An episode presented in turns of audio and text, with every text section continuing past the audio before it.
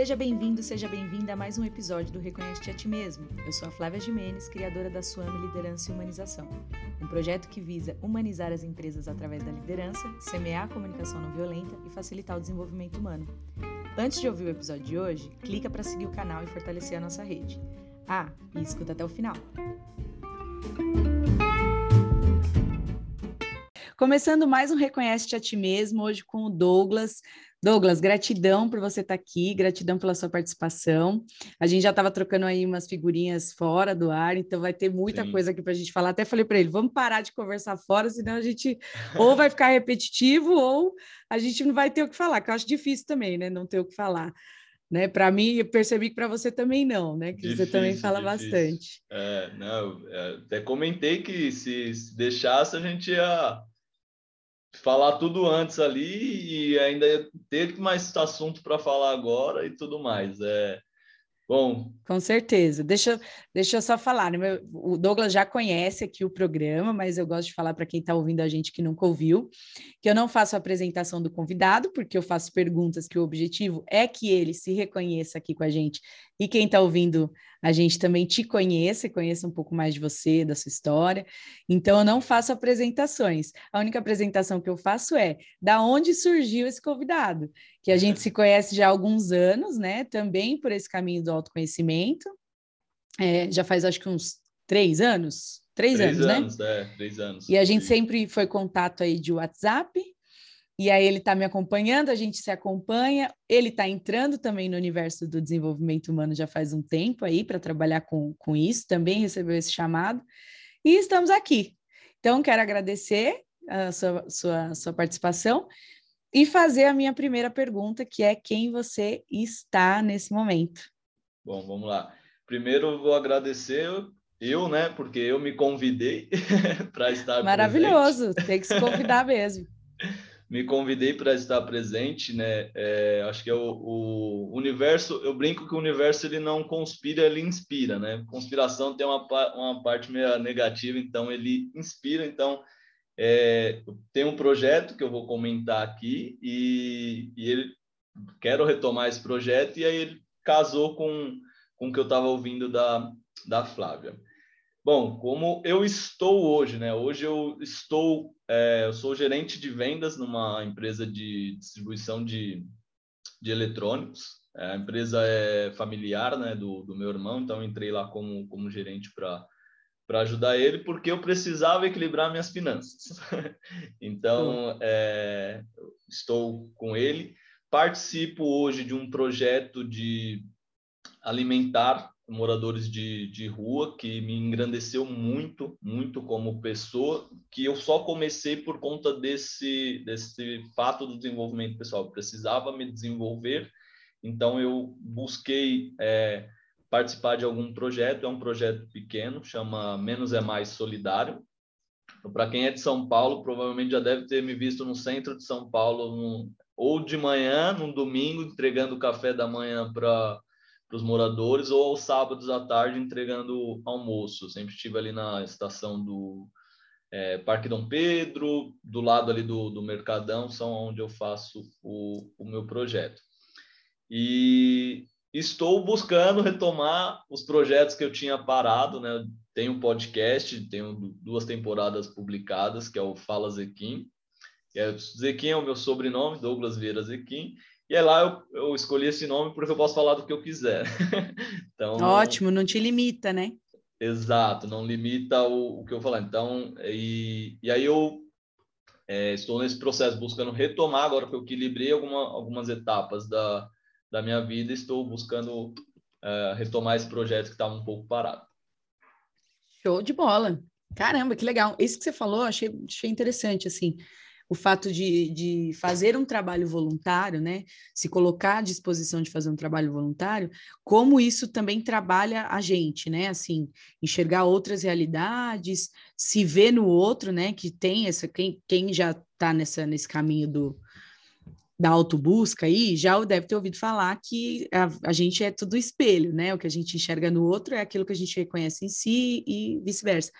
E o fato de você fazer um trabalho é, voluntário com pessoas, né? normalmente o nosso trabalho voluntário é, é, sempre voltado a isso, né? Ajudar, dar, dar o que a gente tem para aqueles que não têm. E o fato de você estar em contato com esse tipo de realidade, como isso realmente engrandece, né? Tipo, faz você enxergar coisas que você não enxergava, ter insights da vida que você jamais teria se você não tivesse ali com aquela realidade, valorizar muito mais aquilo que você é. tem, é. né? Uma série de é, você cresce vários degraus ali de uma vez só, né? Com certeza. E o ponto que você tocou, Flávia, é excepcional. É o valorizar. Porque, é, por exemplo, eu lido com pessoas que estão ali em situação de rua, que, que estão no, caminho da, da, droga, da, da bebida, que está três dias sem comer, mas não fica sem beber. E, e eu aprendi, se hoje, na, ao longo desse caminho que eu estou trilhando, né, começo ainda de, do desenvolvimento pessoal, se eu falar um ponto mais, onde eu mais aprendi a me conhecer, né, eu reconheço-te a ti mesmo, foi ali. Eu uhum. aprendi a me reconhecer nesse projeto. É, eu sempre tive, eu conquistei muito rápido as coisas na, na, na minha vida e não parava para agradecer.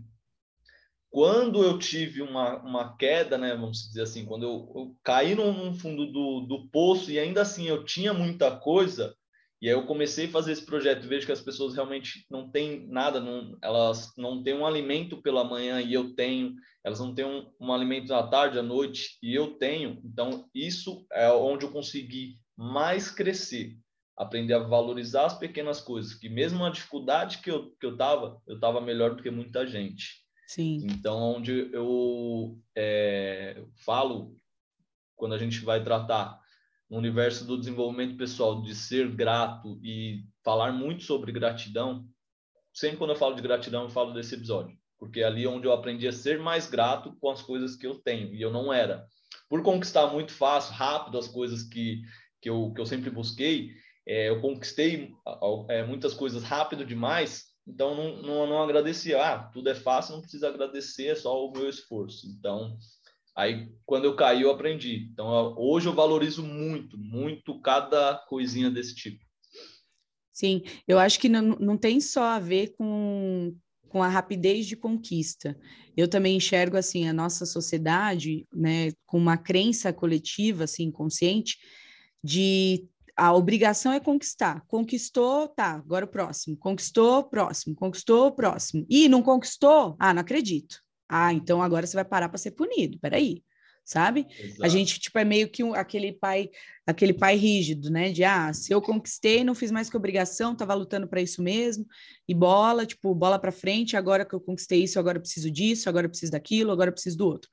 Então, acho que além da, do, de conseguir muito rápido, tem esse lance da gente ser para, praticamente treinado para conquistar e não para comemorar. Você não precisa Exato. comemorar conquistas, você só precisa colecionar conquistas, né? E, e é, é, esse, esse ponto é bem legal. Que, cara, a gente é tão movido, e isso é pela, pela a, a sociedade em si, né? É, são estereótipos que a gente tem que ter. Ah, certa idade você já tem que ter isso, certa idade você já tem que estar assim, certa idade você já tem que estar aquilo, certa idade você já tem que atingir um ponto de, da sua vida. E, e, cara, tudo tem o seu tempo, né? A gente aprende né, nesse caminho que tudo tem o seu tempo. E, e o, o ponto legal que você tocou também é a gente conquista, mesmo que novo, muitas coisas, só que aí tem dois, dois perigos. A gente não comemora as nossas conquistas porque, ah, cheguei nisso, já quero o próximo, já quero o próximo, já quero o próximo. Então a gente não, não se permite nem comemorar. E aí entra um segundo fator tão perigoso quanto, que é a comparação. Pelo menos comigo foi, foi assim, cara, eu conquistava, pô, mas eu conquistei isso é, com 23 anos, vai, um exemplo. Tem gente que está conquistando com, com, com 18. Pô, então eu estou atrasado, então eu tenho que conquistar mais, mais, mais. Então a gente acaba se comparando também e quer cada vez mais conquistas. E é, as redes sociais também é, hoje influencia muito nesse tipo de, de caminho que é imposto, né? Não é que a gente é, escolhe isso, mas meio que, que, que, parece que tem uma fábrica ali onde a gente é colocado e vai saindo tudo nesse, nesse caminho, né?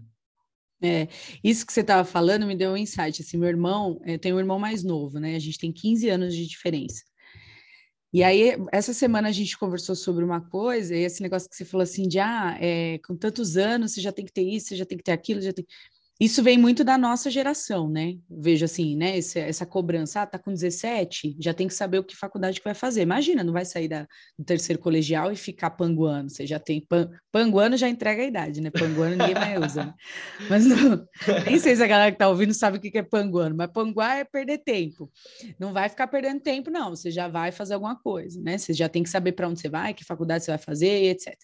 E eu também tenho a visão de que nós, nossa idade, nossa geração, é a que mais está fazendo transição de carreira, né, pelo, pelos Sim. estudos que eu acompanho e tal, exatamente por isso, por essa obrigação de ter que escolher algo sem antes nem saber, tipo, você, você tem, tem que estar tá quase zero de, de autoconhecimento, dependendo da família que você vem, é zero, e você tem que escolher, não importa, Sim. não importa que se você vai mudar depois, o importante é fazer alguma coisa. E aí eu acho que isso atrapalha, e aí eu vejo a diferença, né, olhando para o meu irmão e os questionamentos que ele faz. Por exemplo, a gente falou um negócio para ele essa semana que ele falou assim: tá, mas quem colocou essa regra? Ele falou: quem falou isso? Exato. Quem falou que isso é uma regra? E aí eu falei, caraca, e eram, era assim, eram questionamentos que eu, eu nunca fiz, né? A gente não tinha, né? Por eu nunca falei para assim, né? É, a gente não, é, não questionava. Eu tenho, eu tenho uma sobrinha que tem 16 anos e, cara, eu admiro muito ela porque ela tem uma personalidade muito forte e, e, eu vejo que, que essa geração veio muito mais questionadora. Né? Nossa geração, vamos dizer, era um pouco, beleza, pô, meus pais falaram que tem que ser assim, vamos seguir, seguir assim. Eles não, eles questionam a gente, ah, mas por quê? Ah, e eles se incomodam quando a gente fala, é, sempre foi assim, tá? Por que sempre foi assim? Eu, uhum. Exige uma explicação. Eu acho isso de, de uma magnitude muito boa para o futuro. Se a gente for parar a pensar, cara, realmente eles estão se questionando, estão questionando, e eles vêm com uma, uma coisa também que a, que a gente não, não tinha de questões é, sociais, é, eles estão mais engajados, política. Então, eu vejo que, é, pelo menos ali no universo que eu vejo da minha sobrinha, né, tem um, esse, essa pegada mais de questionar e estar ligado nas questões de, de tudo, de saúde, de política, Hum, e, e, eu acho bacana que a gente não tinha, de verdade. Sim, é uma galera que veio para sacudir mesmo, né? Exato. E assim, não, é, eu acho que até para bater essa reflexão na gente, assim, de opa, uhum. peraí, por que, que eu nunca fiz essa pergunta? Tipo assim, por que, que eu só segui, né? Como diz o Murilo Gana, eu gosto bastante das teorias dele. E ele fala assim, mas por que esse script, né?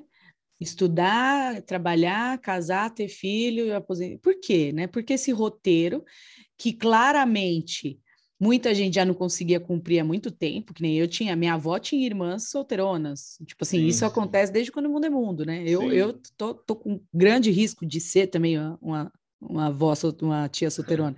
Então, assim, é, brincadeiras à parte, eu fico pensando, tá, e aí aquele negócio que você falou da comparação, né?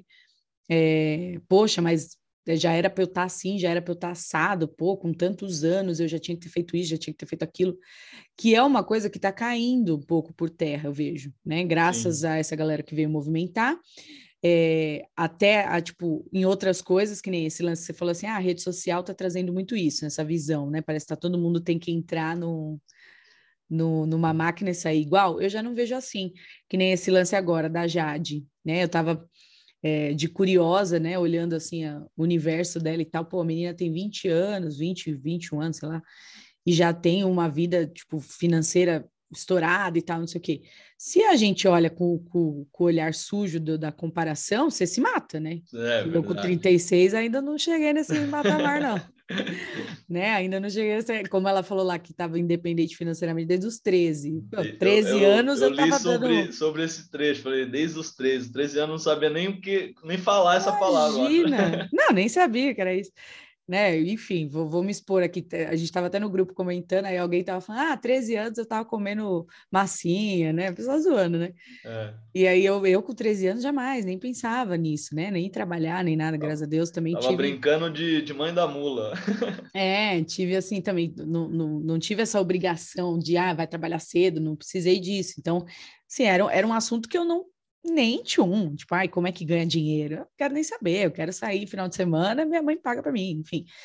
Então, assim, essa comparação é legal você abordar isso. Eu, eu, gosto de falar sobre essa comparação, porque a rede social ela tem que ser inspiradora e não, não um comparativo sim, com outras vidas, né? Que é o, o, lance de comparar o seu o seu bastidor com o palco dos outros, né? Com que é certeza. É, a minha rede social, por exemplo, é meu palco. Eu posto ali o que eu quero pessoa Sim. fala, ah, mas tem que postar foto chorando. Não, não posto. Eu quero posto fo foto bonita. E se eu tiver zoado, eu passo até um suavizador na minha cara lá, que eu não sou obrigada. Sim, é, o, o, a, a, gente já, já sofre com os nossos bastidores e ainda tem que postar ainda. É. Porque a gente já sofreu, aí tá ali, tô triste, sofri com aquilo, ah, vou postar. Aí vão vir perguntar como que eu tô naquilo, aí eu vou ter que explicar e sofrer de novo. Não, não sem chance. só o o, a, a, alegria ali mesmo, né? A, a, a, beleza.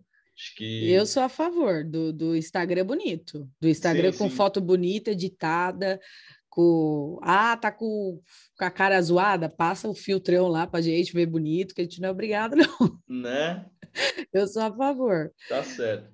Sim, sim, eu, eu, eu concordo né, que a gente tem que, tem que ser assim, só que é, tem esse lance da, da nós, seres humanos, de, pô, acaba se comparando de, de alguma forma e as redes sociais, mas é o que você falou, é, usando o exemplo da, da Jade, cara, pô, ela com, com 20 anos ela já tem a independência financeira dela. Obviamente que tem N questões para ela conseguir isso, só que é, são dois olhares. A gente pode olhar assim com um olhar maldoso e, e falar, ah, pô, beleza, ela conseguiu por conta do, dos pais, mas, cara, ela conseguiu de alguma maneira. Pô, então pode ser também inspirador. Pô, se ela conseguiu, por que eu não posso conseguir também, independente Sim. das questões, né? Hoje, é, eu, tenho uma frase, eu não lembro, foi de algum livro, não, não me recordo, mas e o André Burke, ele fala bastante isso, que a abundância está aí para todos. Ela, se você for atrás, você vai conquistar. E seja com 20 anos ou com 40 anos. Vai depender do momento que você se prezou a ir buscar. Exato.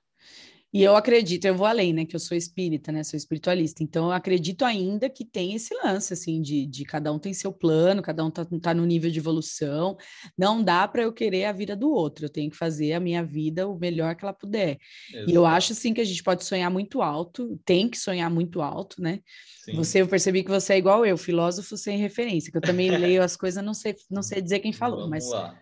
O importante é falar e eu não me aproprio. Não sei quem, quem falou, quem... mas se jogar no Google aí alguém acha quem falou. É, quem, quem falou, se tiver vivo, vai, vai, vai saber que é dele. Se tiver falecido, vai se remexer lá um pouquinho, é. mas pelo menos estamos lembrando, né? Está sendo lembrado, é isso. É. E mais uma vez também eu ouvi uma frase que também carrego assim para mim, que é quanto maiores, né, quanto, quanto maior for o seu sonho, né, que você tem que sonhar muito alto a ponto dele ser tipo o maior prédio para você não perder de vista nunca, porque, meu, muita coisa acontece, né? Muitos, a nossa vida dá N reviravoltas e tal. E se você não tiver muito, muito alto ali o sonho latente, você se perde, esse sonho vai ficando para trás, porque Sim. você vai se envolvendo com outras fases da sua vida, desafios, crises e tal. E, e aí você perde o sonho. Então, sonhe muito, muito alto mesmo para não perder de vista mesmo. Né? Exato. Né? E, a gente tem isso, né? Quando a criança a gente sonha tanto, né? A gente quer tantas coisas que a gente não tem nem, nem é, dimensão da magnitude do que a gente está falando, de tão grande que são os nossos sonhos. Aí a gente cresce e parece que perde tudo isso e quer sonhar pequeno, se coloca é, limitações, né? E quando a gente era pequeno, a gente, por, pela nossa inocência, não, né?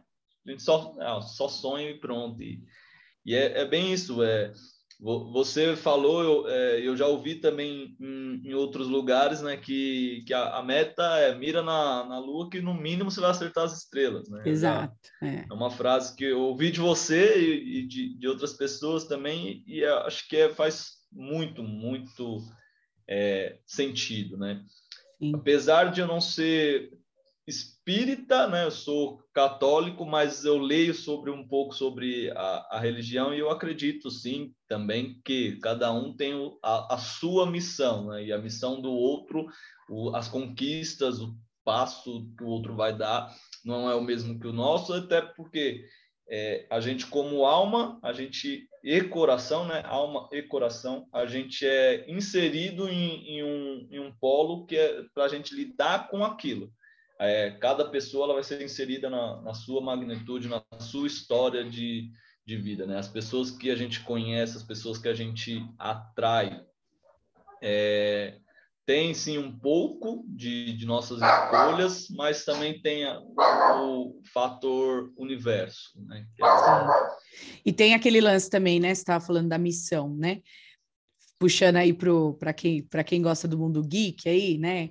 Com grandes poderes vem grandes responsabilidades. Acredito muito nessa frase. Então, assim, quanto mais é, visibilidade você tem, Aranha. quanto mais, exato, quanto mais dinheiro você tem, né, com, né, como você disse aí, onde você está inserido e tal, é ali que você tem que fazer a diferença. E assim, quanto maior o seu mundo, quanto maior sua, quanto maiores forem as suas possibilidades, maior a sua missão, cara. Tem que pôr a mão na massa, né? Não é, não é à toa, né, que você está inserido ali. E isso a gente vê, assim, vários, né, na televisão, por exemplo, que é o, a maior vitrine disso. É, a gente vê em vários contextos. Eu, quando eu vi a ah, Juliette, totalmente sem precedente, pô, como assim? A pessoa estourou do nada, tal, e agora, cara, com certeza ela tem uma missão muito grande para cumprir aí com tudo isso que ela sim, recebeu sim. e tal. Então, assim, não é um lance de, de comparação, é um lance de admiração com inspiração e tal, e cada um no seu contexto fazendo a diferença, né? Exato. É, é, é como os olhos veem, né? Exato, é, a lente, tem que limpar a lente. Exato. Pegando esse gancho aí, falando, né, de como a gente enxerga e tal, eu queria saber de você se você tem, assim, consciência dos seus valores pessoais mais latentes hoje, assim, as coisas que você vai, os, os nossos valores, só para ter um, né, um, um direcionamento aqui, os nossos valores são os que direcionam as nossas escolhas. Então, assim, os seus maiores valores, ah, eu tenho um valor muito grande de família, por exemplo. Então, as suas escolhas nunca podem ser algo que te deixam tipo, longe da sua família, ausente, né? Vai causar uma desestrutura e etc. Então, eu queria saber se você tem consciência dos seus valores mais fortes hoje, né? Mais presentes e quais são eles, né? Como você como eles permeiam aí na sua, na sua é, história. Um que, você, um que você citou, né? Eu acredito que muita gente tem, é, é meu valor muito forte, é família. Eu, eu, cresci numa família muito grande, então eu sempre quero estar tá, tá presente, sempre quero é, contribuir, ajudar eles de, de alguma maneira. Quando eu penso em, em, em ajudar, sempre penso neles, porque é, falando no processo de desenvolvimento pessoal, eu estou à frente. Né? Eles são uhum. mais velhos do, do que eu, né? Só que eu estou à frente nesse processo, né? Eu busquei essa, essa evolução e eles não. Então, sempre eu penso, dou algumas dicas, eu, eu tento ajudar para o lado família. Um você, tem muito, eu... você tem muitos irmãos, não? Eu tenho cinco irmãos de criação e dois de biológicos. Nossa, então História de família muita é... gente, né? Oito, é... São oito no total. É, Fora os, os agregados que foram criados juntos e sobrinhos e tudo mais. Uhum. Nossa, muito, muito, legal. Essa, muita quanto, gente. É. Quanto maior a família, é, maior, é. maiores os aprendizados, né? Que maiores os aprendizados, maior família, desafio. É, eu, sou, eu, acho que a convivência familiar ali tá, estão os nossos maiores desafios, né? Sim, sim. E, e, o legal que você falou assim, cara, maior é o aprendizado, realmente, porque apesar de serem cinco pessoas criadas pelos mesmos pais, cada um tem suas, suas questões né, internas e cada um tem o seu gênero também, seu, seu gênio, né, seu ego, de, de forma cada uma de, diferente da outra. Então eu brinco que quando eu comecei isso, cara, aí sempre tem aqueles desafios, né? As pessoas mais próximas de você, como que você nomeia cada pessoa, cara? E você ia ver, nossa, somos totalmente diferentes, mesmo sendo criados pelos mesmos pais. Cada um tinha uma questão completamente de, diferente. E, e outro valor que, que eu, eu tenho, assim, bastante é o valor de, de justiça, sabe? Eu gosto das coisas muito bem, bem certas. Se se algo fugir ali, cara, eu, eu, eu não, não, não gosto. Eu gosto das coisas bem certinhas, sou, sou justo. Se um centavo parecer injusto para outra pessoa, cara, não, não, não aceito dessa, dessa maneira. E eu acredito também que, que valores a gente nasce com, com alguns e a gente é, conquista outros, né? Através da, sim, sim. das nossas experiências. E um, um, terceiro que eu tenho muito, que, que o cara, liberdade, eu gosto dessa, dessa vibe de, de liberdade, eu gosto de ser, de ser livre, de conquistar as coisas, de, não, o ambiente preso me, me é, não gosto. Então eu estou sempre mudando rotinas, estou sempre mudando alguma coisa, cabelo, tudo, mudo tudo. Sempre fazendo alguma coisa de mudança porque eu gosto de me sentir livre. Ah, não me, não me pego a, a padrões, né? Então, eu, esses são os, os, assim que veio mais meu intrinsecamente e que eu tenho conquistado aí é valor de, da, da gratidão e da contribuição. Show, muito legal esse negócio que você falou do livre, né? Que aqui que autoconsciência bacana, porque não é todo mundo que consegue, né, chegar, nossa, eu tenho um valor muito grande de liberdade, faço isso valer no meu dia a dia. Quando eu vejo que eu estou muito rotineiro, eu vou lá, mudo, mudo tudo, mudo cabelo, mudo tudo. E é. tem muita gente, né, que, que vive assim, mas de forma inconsciente, né? Vai, vai se mudando, não consegue ficar muito tempo, né, no mesmo lugar, fazendo a mesma coisa, mas de forma inconsciente, sem ter essa clareza de que é um valor. Eu preciso ser livre, eu não quero me sentir preso, não quero me sentir padronizado dentro de um sistema e tal, enfim. Exato. E, e super bacana. Que signo que você é? Sagitário. Ah. Tá explicado, Sabia né? chegar no ponto seguinte. Também é, então tá não, explicado. Não, não, sou um adepto, conheço, conheço tudo sobre horóscopo, mas eu sei que o Sagitário tem esse lado também. É livre, é... livre. Sagitário é livre. livre né? ele, é. é. ele é isso, ele é aventureiro, né? Ele é... Não, eu sou é, suspeita, eu, eu porque falo... eu, eu me dou muito bem com a galera do signo Sagitário, assim. Eu sou eu sou o primeiro dia de Sagitário, né? dia 22. Então eu falo, cara, eu, eu sou o perfeito Sagitário, porque eu adoro aventura, eu adoro é, liberdade, é, que não é o símbolo, mas é meio homem, meio meu cavalo que é camaleão, porque não, não, não se contentou em ser 100% homem nem 100% cavalo, ele quer ser Quero diferente. ser as duas coisas. É, um pouco Show. de cada. Legal. E eu sou desenho praticamente total do, do Sagitariano. Isso é igual eu, que eu também falo, eu sou o primeiro dia de leão, né? Então eu falo para todo mundo também, ai, gente, sou o primeiro dia de leão, então não tem mais leonina que eu, não. Exato, é bem isso. Escuta, e esse negócio da gratidão, né? A gente estava conversando sobre isso até há pouco antes da gente entrar, e, e aí me veio agora de falar esse lance do como a gratidão realmente é importante e não é moda, né? Não. Porque ficou um pouco banalizada a palavra, né? Aí depois ainda vieram Sim. com gratiluz, gratitude, gratidão, não sei das quantas, né?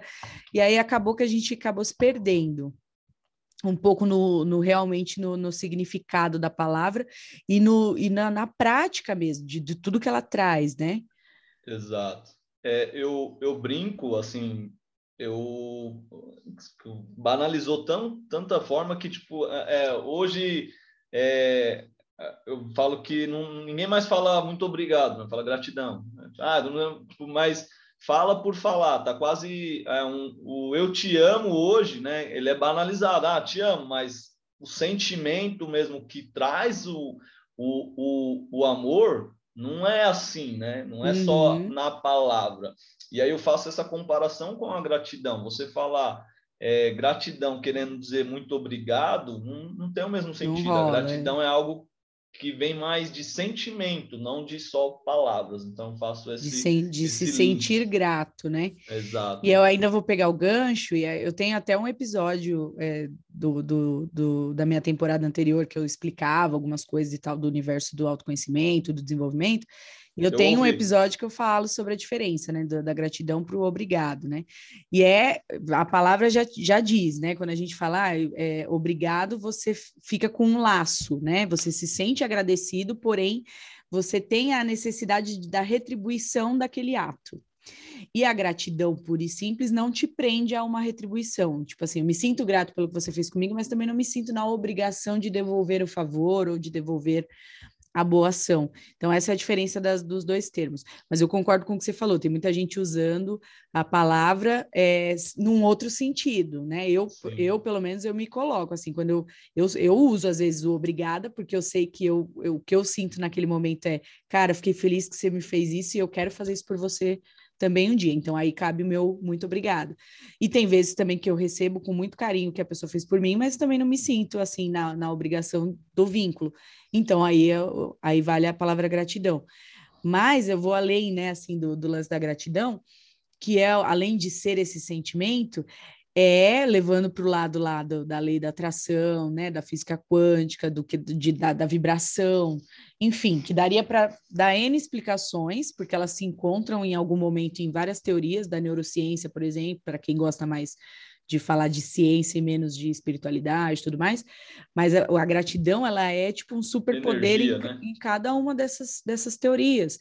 Então, assim, quando, falando em neurociência, para quem é mais cético, é, quem, quando você muda a sua configuração mental para gratidão, então, ou seja, eu estou mais concentrado naquilo que está dando certo, então no final do dia eu faço lá um diário da gratidão, faço um balanço do meu dia e valorizo, dou créditos, né? A palavra é essa mesmo, dou os, os devidos créditos para tudo o que está acontecendo de bom na minha vida Show. Part... No outro dia, quando você acordar, isso neurocientificamente comprovado, que você já vai ter o... uma outro tipo, um outro tipo de configuração mental, mais positiva, naturalmente. A sua reação diante da vida vai ser outra, você vai estar mais disposto e multiplicar feitos aí, ter mais é. conquistas.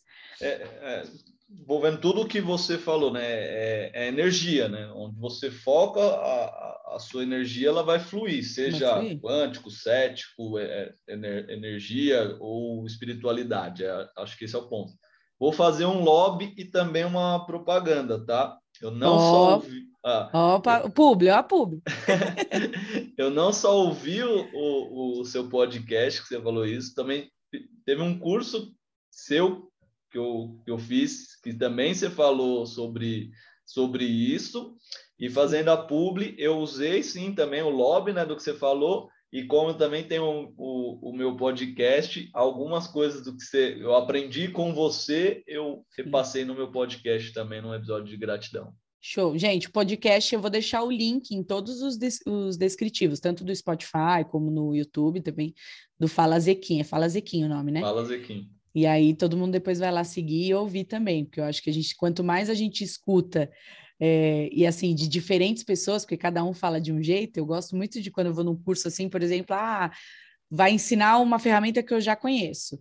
Mas é, sempre tem alguma coisa diferente, porque a pessoa está explicando com toda a bagagem dela, com todo o repertório dela, então você sempre consegue pegar alguma coisa a mais, né, da, e, daquela e teoria. É, ninguém é igual, né, Flávia? É, você tem um, um, jeito que vai atrair certas pessoas, eu tenho um jeito Sim. que vai atrair outras pessoas, porque ninguém é igual. Vai ter gente que vai se identificar um pouquinho mais com com o seu jeito de falar e gente que vai se identificar. Uma, é, Exato. É, esse é o, o, ponto. E aproveitando, tá? Tenho Fala Zequim, vou, agora eu vou aproveitar. Ah, é? E eu vou lançar o. o, o é, é, vai seguir Fala Zequim ainda, mas mais focado em ansiedade.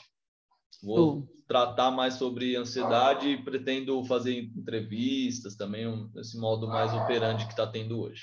Que é um tema, tipo assim, que nunca cai em desuso, né?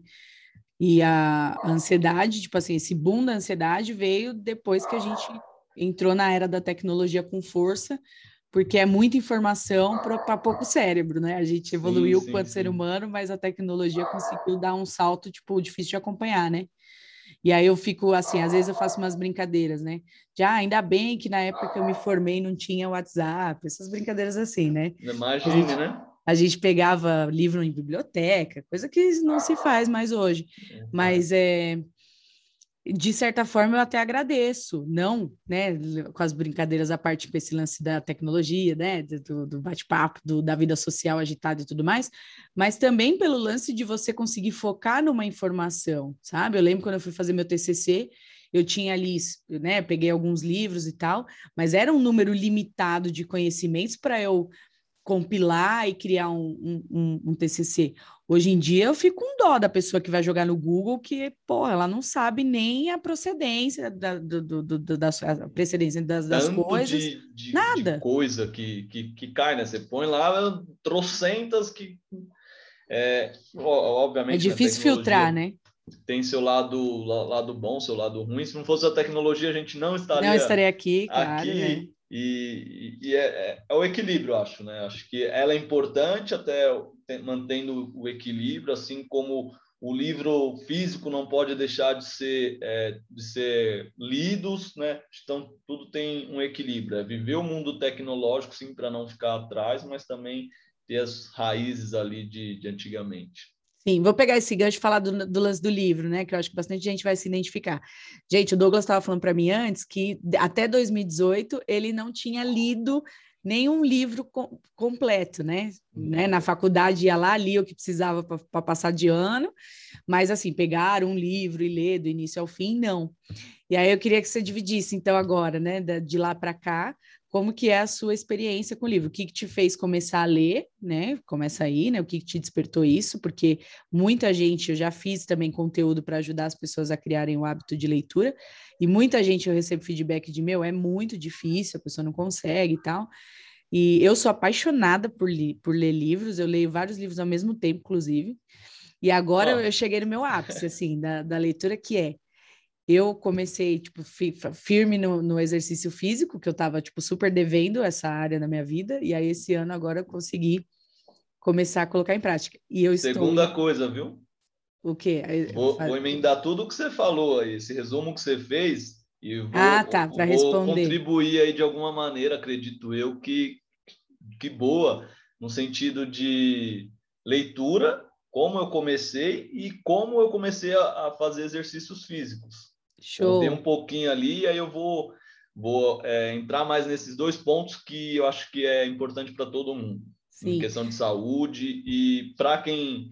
É, só para deixar claro, né? Eu quero falar um pouco mais de, de ansiedade, né? Eu falei um pouquinho antes para para Flávia que eu não sou ansioso, eu tenho ansiedade dia, diagnosticada e tudo mais. Então, acho que se você que está ouvindo a gente, se você costuma dizer que você é, é uma pessoa ansiosa, não, você não é uma pessoa ansiosa, você tem. Quando a gente fala que a gente tem, a gente pode deixar de ter.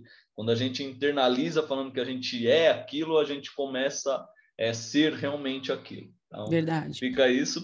E a ansiedade e... é uma patologia, é bem importante lembrar, né? É uma doença. Com certeza. Então você Com não é certeza. é uma doença, você é. tem uma doença. Isso aí, tá certíssimo. Exatamente. Não, mas eu quero ouvir, mas só para finalizar assim, o, o, meu, eu cheguei no meu ápice que até minha mãe deu risada. Eu agora estou lendo enquanto faço esteira. Então assim, eu já cheguei, falei, gente, eu quero eu quero otimizar o meu tempo. Então Bateu, assim, né? E, nossa, e para mim tá sendo incrível, porque nos primeiros dias que eu estava fazendo esteira, sem, sem, né, sem outro estímulo e tal, parecia que o tempo não passava. Eu, eu, andava, andava, andava, olhava, tipo, três minutos. Eu falava, gente do céu, como que vai ser difícil esse negócio de esteira aqui para mim? E lendo, nossa, quando eu vejo, já tô 25 minutos ali andando na esteira e super comendo ali o conteúdo do livro e tal. E aí, para quem, né, falar como que ela está conseguindo fazer isso? Eu leio no Kindle, óbvio, né, que eu não preciso ficar mudando página nem ficar segurando o livro, né? O livro físico é mais difícil de ler é. nessa, nessa situação. Mas fica a dica aí para quem quiser otimizar tempo fazer as duas coisas, para mim está super funcionando. Exercita tá, tá, tá e o corpo, né? É. Eu estou fazendo as duas coisas junto. Não sei até onde que vou, onde vou chegar com isso, mas está funcionando por enquanto. Excelente. Mas me conte aí a sua, a sua experiência com, com a leitura. Lá, vou tentar resumir o mais breve possível aí para não ficar muito extenso. Mas até 2018, como é, o Flávio comentou, tinha falado com ela antes, eu não tinha lido total de zero livros. 2019 eu li meu primeiro livro, eu tinha saído pouco, um pouco mais de um ano da, da área bancária. Já tinha ouvido falar muito quando eu era da área bancária sobre esse livro. Eu li o primeiro livro foi é, Pai Rico, Pai Pobre, né? E um clássico. Como é um clássico e para todo sagitariano que quer a, a, sua liberdade, ele é, ó, ó, é isso aqui. É o, acho que é o melhor livro para você começar é, a ler se você for de Sagitário e gosta da, da liberdade, acho que é o melhor, porque ele realmente, se você não gosta da rotina, ele vai te, te tirar dessa, dessa rotina. E, e aí eu foi o primeiro livro que, que eu li. Eu trabalhava numa empresa que era uma, era uma empresa assim, também ainda no, é, de consultoria financeira, e eles inspiravam muito esse lado de, de leitura, né? Para você crescer lá, eles falavam muito sobre, sobre a leitura e, e metas. E, cara, eu falei, vou estabelecer uma meta para ler. Vou começar, vou criar ali uma meta para eu começar a ler. Veio 2020, eu ganhei em novembro, né? Isso, é, 2019, eu li o primeiro livro em setembro já estava quase no final. Novembro eu ganhei um livro de um grande amigo meu, que é o, que é o Lucas, que ele trabalhava comigo. Foi um cara assim que eu conheci em três meses, é, me ajudou mais do que minha, minhas amizades de, de longas datas, né? Uhum. E aí ele me deu o, o livro, que foi o Como Fazer Amigos e Influenciar Pessoas, que é excelente esse livro. Já uhum. vi a uhum. segunda vez já. E, e aí eu veio 2020, pouco antes da pandemia, é, eu tive ali um quase término do meu noivado. É, então aí eu entrei nesse universo de buscar o autoconhecimento porque eu precisava entender por que que é, chegava três anos os meus relacionamentos ele começava a turbilhar então o problema não era com a pessoa era comigo. Aí eu fui é, entender. Então eu comecei é, aí eu já estabeleci a meta e comecei a, a ler. Então, em 2020, a minha meta era ler dois livros por mês. Só que, como veio a pandemia, eu engoli livro. Porque é, o que, que eu aprendi, né? Agora é a, a, dica de como que você pode incluir a leitura na, na sua vida. Eu sempre lia após alguma coisa que já estava automática no meu cérebro. Eu tomava café, lia. Eu almoçava, aí eu lia eu jantava, eu lia. Então, é, para o meu cérebro, eu já vi, já tinha, já era encaminhado, porque já tinha algo automático na nossa, na, na minha cabeça. Então, quando eu tomava café, se eu sentasse no sofá e ficasse parado sem fazer nada, meu cérebro ia ficar, ó, é hora da leitura, é hora da leitura, é hora da leitura. Então, foi, eu consegui, né? E aí dizem, né? É, nunca parei para fazer 21 dias corrido certinho, mas falam, se você fizer algo é, 21 dias é, corrido certinho, num, num, ele vira hábito, já vira é, processo já da sua vida. Então, eu sempre fiz isso. Então, eu acabava de... Então, eu conseguia ler é, três livros num, num mês. Eu nunca fui aquela pessoa de é, engolir um livro só de um único tema e, e até o final naquele só naquele livro. Eu tinha que ler um livro é, que falava uma coisa de manhã, outro à tarde e à noite outro. Uhum. Então eu, eu migrei nisso. E, e nisso foram... você conseguia ler três livros no mês. Três livros no mês. É, e óbvio, né? Não ser também. A pandemia me ajudou. Eu falo que foi o melhor ano da minha vida porque me transformou, porque eu estava em casa, tinha tempo de fazer tu, tudo isso. Hoje realmente eu leio ainda, mas não consigo. Hoje é, eu estou parado numa, numa, fila ali, aí eu pego o livro e vou ler, mas não consigo mais ter essa mesma rotina, porque eu tomo café, já saio correndo e, e pronto. Mas a, a, o, quando eu tenho um tempinho ali, é o livro que eu pego, evito um pouco o celular, mais o, o livro. Enfim, voltando. E aí. Eu e qual consigo... é o livro que você está lendo agora, desse momento? Agora, é, eu estou lendo O Jeito Disney de, de Encantar. Hum, Jeito legal, Walt Disney show. de Encantar. E esse eu leio nos, nos trajetos de, de volta ao, ao trabalho e estou lendo um sobre ansiedade, que eu esqueci o nome, que é de uma autora brasileira. Show. É... Ansiedade nossa de cada dia, alguma coisa assim. Eu uhum. tá lá em cima, eu não. Não, não fica em paz, é só para a gente se inspirar aí também na sua leitura. Esse, esse da Disney também é um clássico, né? Sim, Pessoal sim. que eu, eu que atuo com liderança, meu, é leitura obrigatória para. Pra... É eu leio ele, né, é, como eu falei, por conta da, das vendas, né? Então, Sim. ele, no atendimento ali, ele me ajuda muito, assim como o Como Fazer Amigos e Influenciar Pessoas. Então, aí, dica, se você atua com, com vendas, esses dois livros, entre outros, vai ajudar bastante, bastante. E aí, comemorando as conquistas, né, Flávia? Em 2020, eu li 24 livros. Caraca! Quem... Correu, correu longe para quem nunca tinha lido, né? Foi, avançou muito rápido. Para quem nunca tinha lido, é, eu falei, cara, e 21 eu falei, ah, eu tenho que manter a, a meta. E 21 não consegui ler os 24, porque por finalzinho do, do ano veio meu meu casamento, então eu não, não consegui ler. Também entrei é, comecei a sair para trabalhar, então já não, não tinha aquele, aquele tempo, tive que realocar minha rotina de, de leitura, e aí eu li 22 em, em, em 2021. Nesse ano, estou um pouquinho atrasado, estou só. Né, tá, tá indo para um por mês aí, né? Estou com três livros lidos esse ano já. Sim. E esses dois que estou em, em leitura. Show, uma puta de uma inspiração. Legal a dica que você deu, né? E aí eu não quis te interromper, mas assim, tem várias teorias desse lance da criação do hábito, né?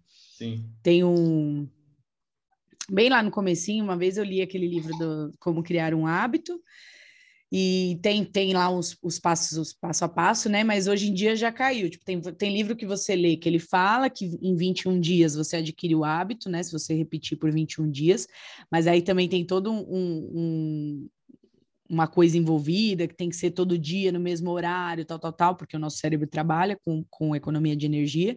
Então, ele vai automatizar em 21 dias se você fizer realmente todo dia no mesmo horário certinho. E tem umas outras teorias que aí falam em 60 dias, porque nem sempre a gente consegue fazer no mesmo horário e tal. Então, Sim. se você faz em horários diferentes, você já não não consegue tão rápido em 21 dias adquirir o hábito, né? O seu corpo não sente falta, isso serve também até para exercício físico. Então, por exemplo, ah, eu faço cinco dias na semana, os seus cinco dias vai demorar mais tempo para virar um hábito, porque os cinco dias e a cada, que nem eu, tô fazendo cada dia num horário diferente, então já não não não é tão simples adquirir o hábito. Ele não virou um hábito ainda para mim, ainda tem, ainda é um desafio para mim todos os dias e tal. E, e também acho que vale do, da, do, também como autoconhecimento, você entender em qual horário você, você funciona melhor. Você funciona melhor. Eu de manhã sou péssima, sempre fui a vida inteira. Eu funciono muito bem à noite. Tem vezes que eu fico aqui até uma, duas da manhã. Eu sou o contrário. Sério? Nossa, Sério. eu sou tipo assim, da, da, da tarde para frente eu sou uma maravilha. De manhã eu sou bem devagarinho. E eu gosto de acordar cedo para eu ter mais tempo para fazer nada de manhã né? Fazer nada assim, fazendo as coisas bem devagarinho, né? É, bem no, eu, eu, na maciota. Eu brinco, eu brinco que eu sou o reflexo do, do meu celular. Eu coloco o meu celular para carregar durante a noite. Então eu estou dormindo, ele está carregando. De manhã, tô com a energia tal. E aí, a milhão. A milhão. Aí eu vou fazendo as coisas durante o dia, aí minha energia vai, vai diminuindo. E aí o celular é a mesma coisa, né? Se, você ficar mexendo com ele ali algum tempo, a sua energia vai, a, a bateria dele vai diminuindo. Então, eu faço essa comparação. É, e aí, a, a dica as, é, eu usei para as três coisas que eu melhorei na minha vida que eu nunca tinha feito antes, tá? Foi livro, meditação e exercício físico. Eu usei o mesmo método para as três coisas. Então, é, que, como eu criei, nunca li o, o livro é, da Manhã, eu estou ficando. Milagre da Manhã. O Milagre da Manhã. Eu nunca li esse livro, mas eu já peguei alguns insights e eu quero ler para ver se a minha rotina que eu estabeleci era, tem, tem alguma coisa a ver ali, mas acredito que sim. Mas como que era a, a, a, como eu criei a minha rotina durante a, a pandemia quando eu não saía. Então eu acordava, fazia minha oração, né? Então eu ficava mais presente de, de Deus. E aí, após oração, eu, eu tomava um café, lia e já na sequência eu meditava.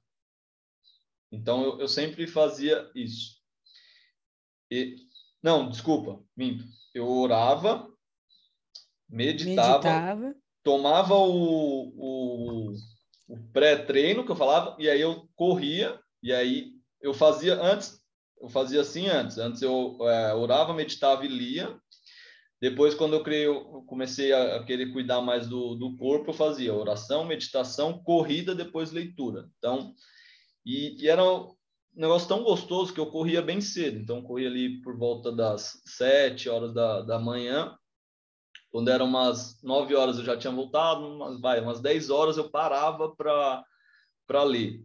E aí eu, eu sempre ia na área da minha casa, assim, então, cara, o dia tá ali, que né, 10 horas o sol tá, tá coisando assim, eu ia para a área e lia. Cara, tipo, eu já tinha meditado, já tinha corrido, então meu corpo estava leve demais e aí eu conseguia de tranquilamente me, me concentrar na leitura ali.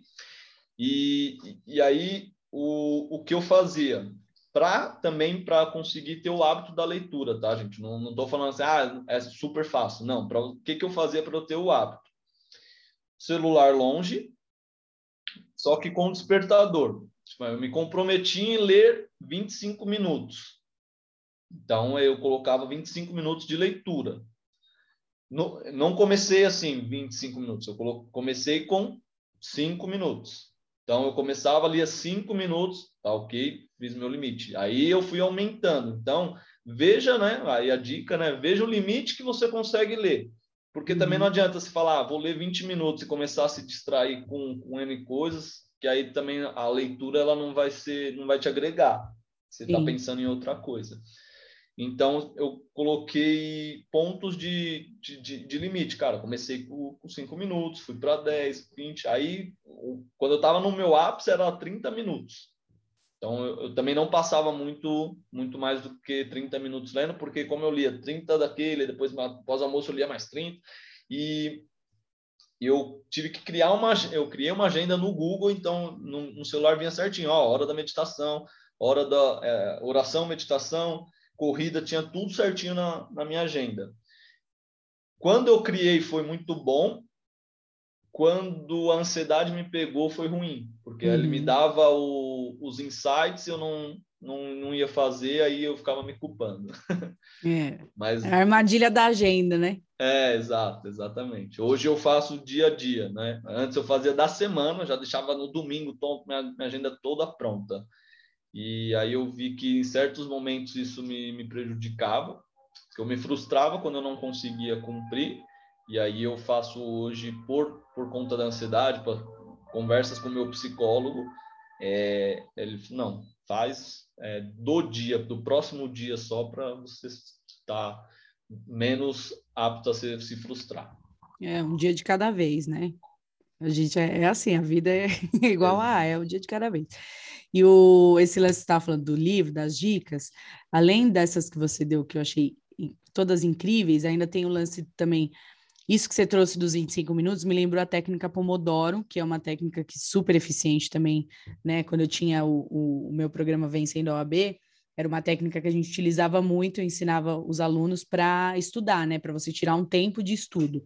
Tem toda essa questão de você não ficar perto do, do celular, né? Das distrações e tal, e saber que o seu tempo de dedicação para aquela atividade, seja ela estudo ou né, no trabalho, isso também super funciona, é de 25 minutos ininterruptos. Então, assim, eu vou me dedicar porque eu sei que daqui a pouco vai tocar e eu vou parar, vou respirar, vou levantar, vou fazer outra coisa e tal.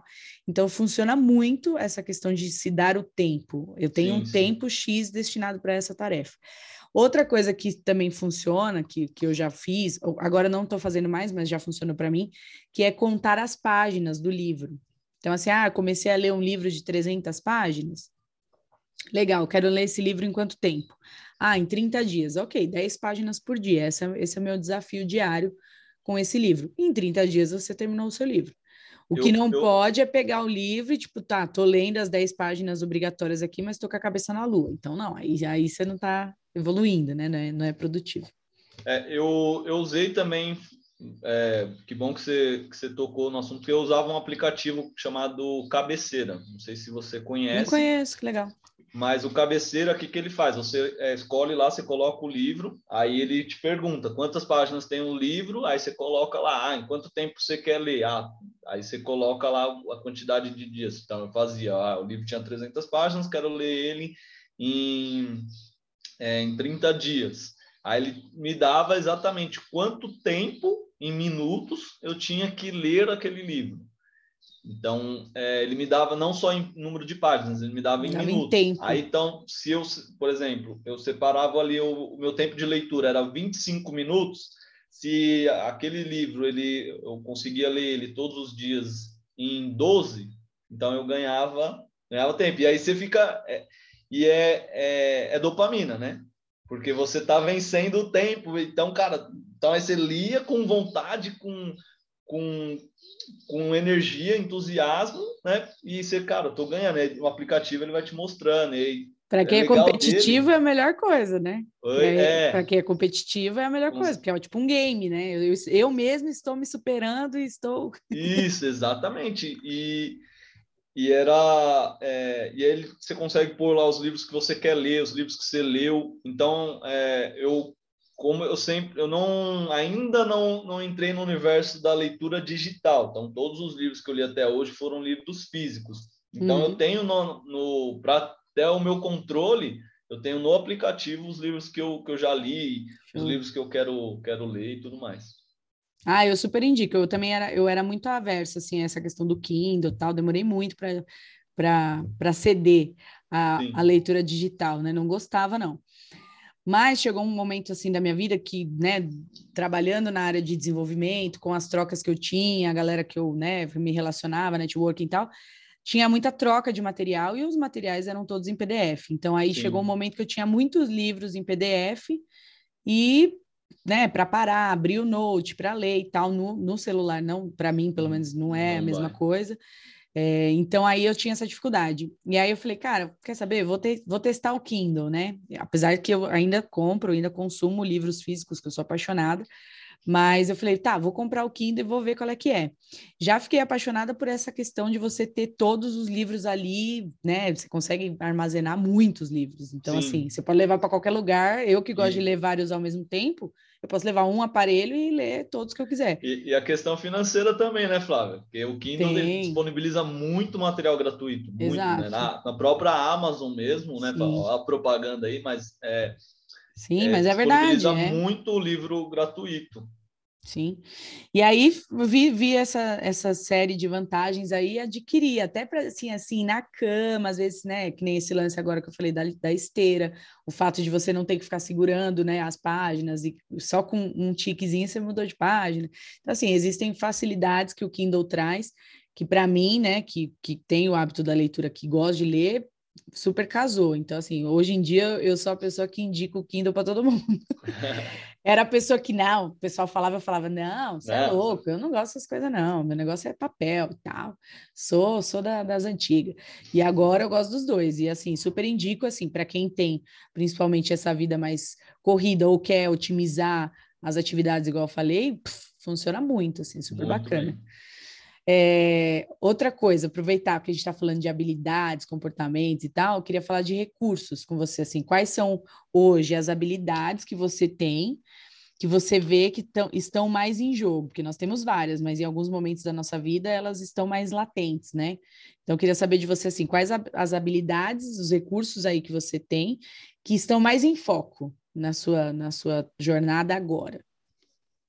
Cara, assim, é, eu, eu consegui né, a, a adquirir essas habilidades que eu não tinha, então foi muito do, da leitura. Então, é, a meditação me ajudou a ter mais paciência.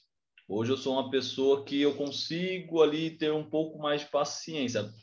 É, se for olhar para trás, né, minha história para trás, eu era impaciente, é, a ansiedade, queria fazer tudo, tudo rápido, então eu Hoje eu sou mais mais light, né? Então é, consigo ter mais esse exercício de, de paciência, escutar mais também, né? Então hoje eu, eu, eu tenho esse lado né, que a gente comentou da, da um pouco maior da escutativa. Antes é, você não ia gostar de fazer uma uma, um, uma apresentação assim comigo, porque você ia estar tá falando, eu ia querer estar tá, tá te cortando. Então, é, eu, hoje não, eu respeito o espaço, ouço. Às vezes dá vontade de, de falar, mas opa, se segura, vai, deixa a pessoa terminar a linha de raciocínio dela. Então, hoje eu consigo também mais essa habilidade. E é, agora, né, eu que eu voltei a eu atuei muito, né, eu atuei no eu era gerente de, de banco, então eu tinha esse atendimento a, ao público assim, só que eu não tinha zero conhecimento fora, né? meu conhecimento era do, das coisas ali, é, técnicas, essas coisas de fora que os livros no, nos proporcionam, eu não, não, não tinha, né? Nunca tinha nem lido um livro, então nem usava nada disso, para mim era uhum. balela.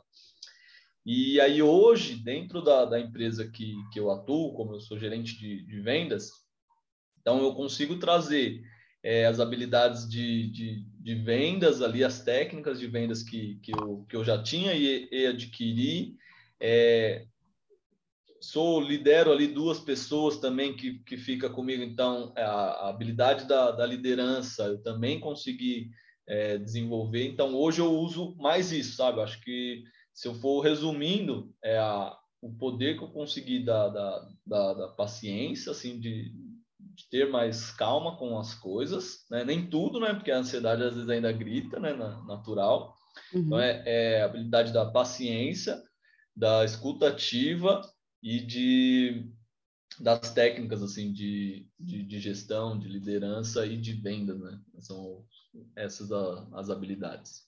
Show. Você estava falando aqui, me, me, veio, me vieram alguns insights, né? Por exemplo, o primeiro que você falou, da paciência, que é eu super admiro, porque não me considero, eu até falei aqui em outros episódios já, não me considero uma pessoa paciente, minha paciência é bem seletiva, assim. né? assim eu, eu, não sou uma pessoa que sou, ai, que Buda que ela é, não sou, não. Mas eu penso também que esse lance que você falou do, da ansiedade, às vezes ansiosa, para mim a paciência ela não, não configura nessa parte. A paciência para mim é esse lance assim de esperar o tempo do outro. Às vezes você está fazendo uma coisa tão óbvia para você. Eu sou na, na, na, análise comportamental, não sei se já teve a oportunidade de fazer um DISC. Eu sou um D, né? Um D com I colado ali. E o dele é muito voltado para resultado. Então, eu sou impaciente nessa parte. Às vezes, fazendo algo com alguém, a pessoa tem um ritmo diferente do meu, aí eu já fico, ah, Maria, não, deixa o que eu faço, deixa que eu resolvo e tal, isso aqui. Então, assim, eu, eu ainda, ainda é um ponto até de melhoria meu.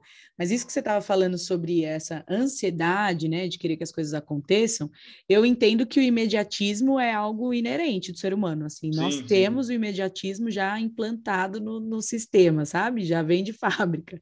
Porque a gente quer, né? Se você, eu estou falando isso até brincando, mas se você for ver, até, até um bebê é imediatista. Ele chora e ele quer o negócio ele na hora. as coisas ali. Aí a criança vai se desenvolvendo, você percebe que ela é imediatista. Ela pede um negócio para a mãe, ela quer que aconteça naquele momento. Então, eu vejo o imediatismo como já um fator do nosso DNA, vamos dizer assim. Sim, sim. E acho que vai ser um desafio, acho que é um desafio da vida inteira, vitalício, né? De você é. se re respirar, se respeitar, respeitar o seu próprio tempo, porque o imediatismo eu acho que não tem até não tem tanto a ver com o externo, né? Tipo assim, o meu imediatismo em relação a você. Aí eu acho que eu levo para o lado paciência. O imediatismo é a gente com a gente, é a gente, tipo, saber puxar o freio de mão e falar, cara, calma, deixa eu esperar, porque por mais, até a gente estava falando é, antes, vale a pena a gente falar agora, aquele lance assim, às vezes a gente se dedica tanto, né, o grau, né, a carga de energia que a gente coloca numa coisa, de expectativa junto, de trabalho e tal, é tanta que a gente meio que não se conforma de, puta, como assim não tá tendo o retorno que eu queria que tivesse? Sim, então, acho que é aí que entra o, o tal do imediatismo e da gente saber trabalhar essa questão. O segundo que você falou, que foi o lance do você falou imediato, você falou da paciência, depois você falou da, da escuta, né? É incrível essa, essa questão da escuta, né? Da escuta atenta, que eu acho que todo mundo tem que ter, que é o lance de ouvir para entender e não ouvir para responder, né? Quando você abre os ouvidos realmente para ouvir tudo que a pessoa tem para dizer, não corta o, o, raciocínio dela, você às vezes até se poupa de fazer uma pergunta que a pessoa já até respondeu e você estava tão preso na sua linha de raciocínio que você não ouviu que a pessoa respondeu né, o, o final da frase. E por fim, o lance que você estava falando, né, em nomes técnicos aí são soft skills e hard skills. Na época do banco, você tinha as hard skills, que são é, todo o conhecimento técnico, né? Então, você ia lá, fazia o seu trabalho e boa. Que banco que você, que você atuava? Santander. Ah, legal. Eu estava falando para você que eu também venho da área, né? Eu nunca atuei na, em agência, sempre, né? Meu tempo de banco foi no jurídico, do Bradesco. E, e, lá também eu, eu via muito isso, assim, apesar que inevitavelmente a gente coloca soft skills para jogo, porque somos nós ali atuando, é, nós somos os nossos comportamentos e tudo mais. É, depois que você adquiriu agora, né, esses, esses, o autoconhecimento, outros, né, desenvolver outros comportamentos, óbvio que na hora da ação ali do, das técnicas de venda que você já tinha, vão florescer outras coisas, né? Sim. O fato de ter uma pessoa que você, eu falo isso, às vezes vem, vem líder me procurar aqui, aí ele fala assim, eu falo, e aí, né? É, como que é a sua função de líder? Aí a pessoa fala assim, não, eu sou líder, mas é, é só eu e mais uma pessoa. e fala isso como se, ah, nem sou tão líder. Lógico que é, se é uma uhum. pessoa, já é líder. Né? E é. você começa sendo líder de você mesmo, já comecei. Exatamente, eu, eu ia falar exatamente isso. Acho que eu só desenvolvi a liderança por conta do, do autoconhecimento, porque eu aprendi a, a, a me liderar. E eu aprendi a me liderar, então eu tive que ter essas habilidades comigo, né? Eu tive que ter paciência comigo, né? Uhum. Em alguns aspectos e tive que também, né? Às vezes a gente fala, a gente chama de, de louco quem escuta outras coisas, mas todo mundo escuta uma voz interna, né? Todo mundo tem um, um crítico que eu brinco do, do desenho, né? Que tem o, o diabinho de um lado e o anjinho, né? O pica-pau aí, quem é mais das antigas assiste, sempre tem do, do nosso lado. Então a gente também tem que ter a é, saber quem de nós a gente vai escutar, né? Se é o lado do, do diabinho, se é o lado do, do, do anjinho. Então a gente tem que saber escutar, filtrar o que, que essas vozes estão, estão falando, se ela está limitando a gente ou se ela está fazendo a gente dar um, um passo para frente, né? Sim. Então, é, é, sim, tem esse, esse ponto. É, e aí eu coloquei como é, isso como as, as minhas habilidades, porque hoje, é, você comentou um pouco do disco, eu já fiz um, um, é, passei por processo, já estudei um pouco sobre o, o DISC também. Eu sou o contrário de você, eu sou ID. Então, só que é, a gente sabe, né? Tem, é, tem momentos da vida que você está mais alguma coisa, mais outras. Então, uhum. eu, eu, tive um momento que eu era muito, muito D, e hoje, por exemplo, eu tenho que ensinar algumas pessoas. Se fosse antes, o, o Douglas de antes, quando eu estava ensinando, cara, falava uma vez, não, não pegou, não, o problema é seu. E aí, tem que, você tem que aprender e pronto. Já, já te expliquei. Hoje não. Hoje eu ainda tenho o poder da. A, a, não sei se pode ser considerado uma habilidade, mas é poder da pergunta. Cara, você não conseguiu fazer, o que, que está acontecendo que você não conseguiu? É, qual é o seu desafio? Antes não queria saber.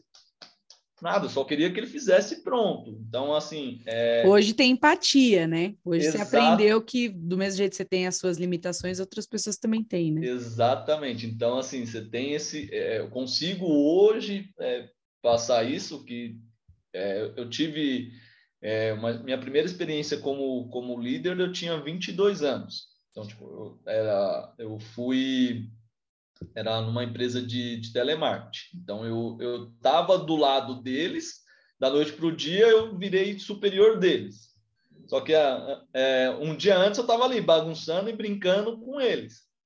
Depois eu, eu tinha que olhar eles para eles não fazer a bagunça mais.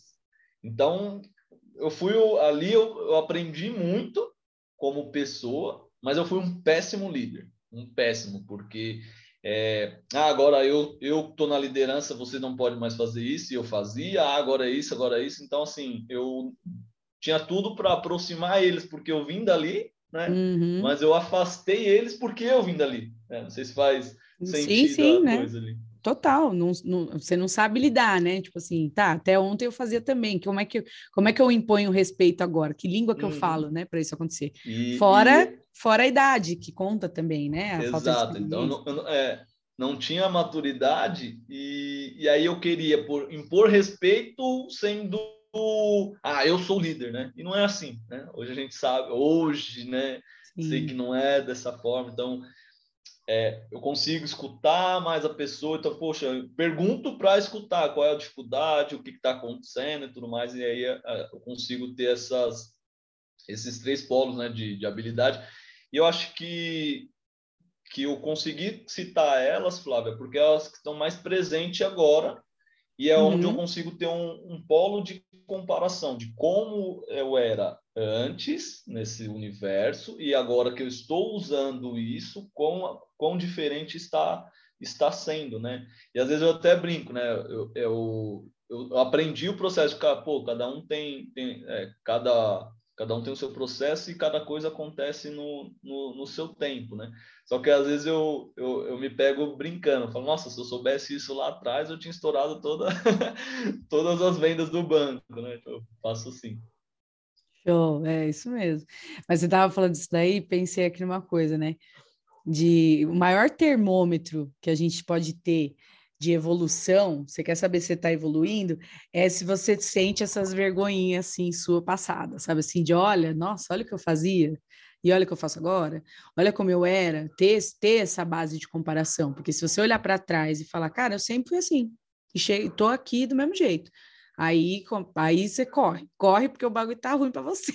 Vou, vou, vou complementar, né? é, nesse universo de, de redes sociais, é, vou complementar o que você o que você está dizendo. Sabe onde eu vejo que eu evoluí? Nas lembranças do Facebook. Não, eu também. Nossa, cada coisa que eu postava que eu falo, Jesus Cristo, sério, que vergonha. Sério, cara, é, que eu, falta eu de bom senso. Nas lembranças do Facebook, eu vejo duas coisas. Eu vejo que, mesmo lá com é, os meus 17, 18 anos, eu já tinha essa vontade de, de contribuir, de ajudar e ter essa cabeça meio fora da, da caixa. Já tinha uhum. isso, porque algumas coisas que eu postava era nessa, nessa linha. E o quanto eu postava besteira, gente. Nossa Senhora. Era... Gente, eu tinha também uns comportamentos que assim, a gente vê, né, pelas coisas que posta, falo, Sim. Jesus Cristo. Ainda bem, né? Ainda bem né? que te Ainda muda, né? bem, né? né? E aí também, a efeito de, de comparação, você vê gente que lá atrás né, vem as lembranças, né? As pessoas e postava as mesmas coisas e hoje continua postando as mesmas, as mesmas coisas. coisas. É, é, é isso, é, é o que eu falei. Se você olhar para sua história né? Isso vale até para nós, assim. Tem alguma área ainda que a gente olha para trás e fala: "Não, isso aqui foi sempre assim". Ah, então já pode se dedicar um tempinho a ela, porque tem alguma coisa errada, não era para estar tá é. assim, não era para estar tá igual, né? E pegando o gancho, né, falando de mudança e tal, e ponto de melhoria, você falou dos recursos hoje que estão aí super funcionando, e o que, que o que, né, quais coisas aí que você hoje, né, nessa, nessa etapa da jornada, você tá com os com, com, a, com o quartinho da limpeza funcionando. Tipo, aqui eu estou em ponto de melhoria, estou em, estou em reforma nesse aspecto. É, é autodisciplina. Eu, é, aí vai, vai muito da, de, de todas as loucuras intrinsecamente de, de Douglas, cara. Eu não sou, não, não sou autodisciplinado. Eu tenho que criar coisinhas para me autodisciplinar. E, e aí, se eu não crio, aí eu me perco inteiro. É, e, e, eu me perco mesmo. Eu sou aquele tipo de pessoa que se eu não não não criar, eu acordo cedo para me atrasar.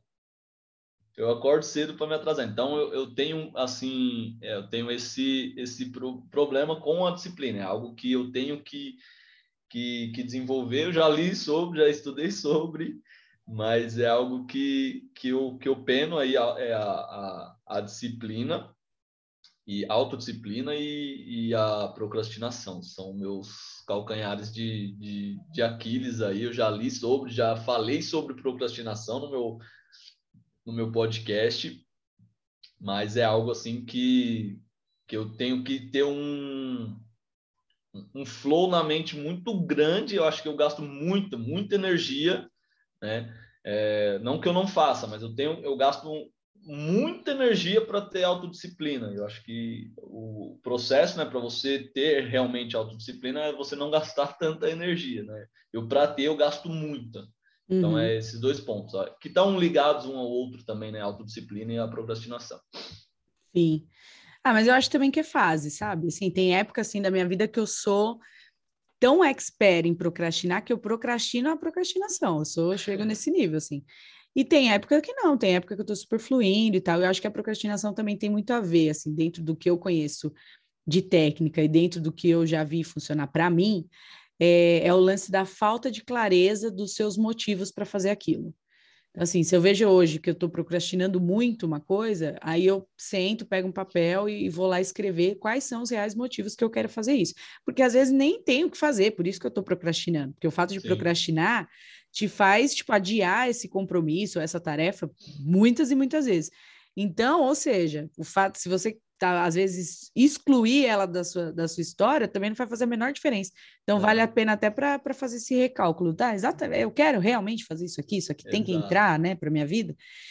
E aí, esse lance que você falou de ponto de melhoria da autodisciplina, é, é, que a gente às vezes não se escuta, mas aí você mesmo contou uma história aí para mim quase agora de como você se, se colocou hábitos importantíssimos e criou uma disciplina baseada aí numa teoria de, de já de automatização cerebral e tal, Então, assim, já tem algumas dicas aí que você pode utilizar para né, reverter essa, essa, é, essa é, história. É, o conhecimento, né? Eu costumo falar que conhecimento a, a, a, gente tem, mas aí você tocou num ponto essencial. A gente tem o conhecimento, mas será que é, a motivação para fazer aquilo tá, tá certa, né? Tá alinhada. Tá, tá alinhada, né? E aí eu vou dar outra dica que eu prometi e não cumpri, agora eu pegou esse gancho, agora eu vou conseguir fazer. Eu acho que você já deve ter ouvido falar, se já também não faz, tá? Eu, como eu falei, eu sempre joguei futebol. Então, você me chamava às 5 horas da manhã para jogar bola, eu ia. Se você me chamasse às 10 horas da manhã eu para fazer academia, eu não ia. Uhum. Então, eu sempre fui nesse universo. A pandemia me mudou nesse sentido, porque com a pandemia eu não podia jogar bola. Então, e aí eu, né, como todo mundo, né, a gente até conversou antes, né, Flávio? Na pandemia muita gente engordou e tudo mais.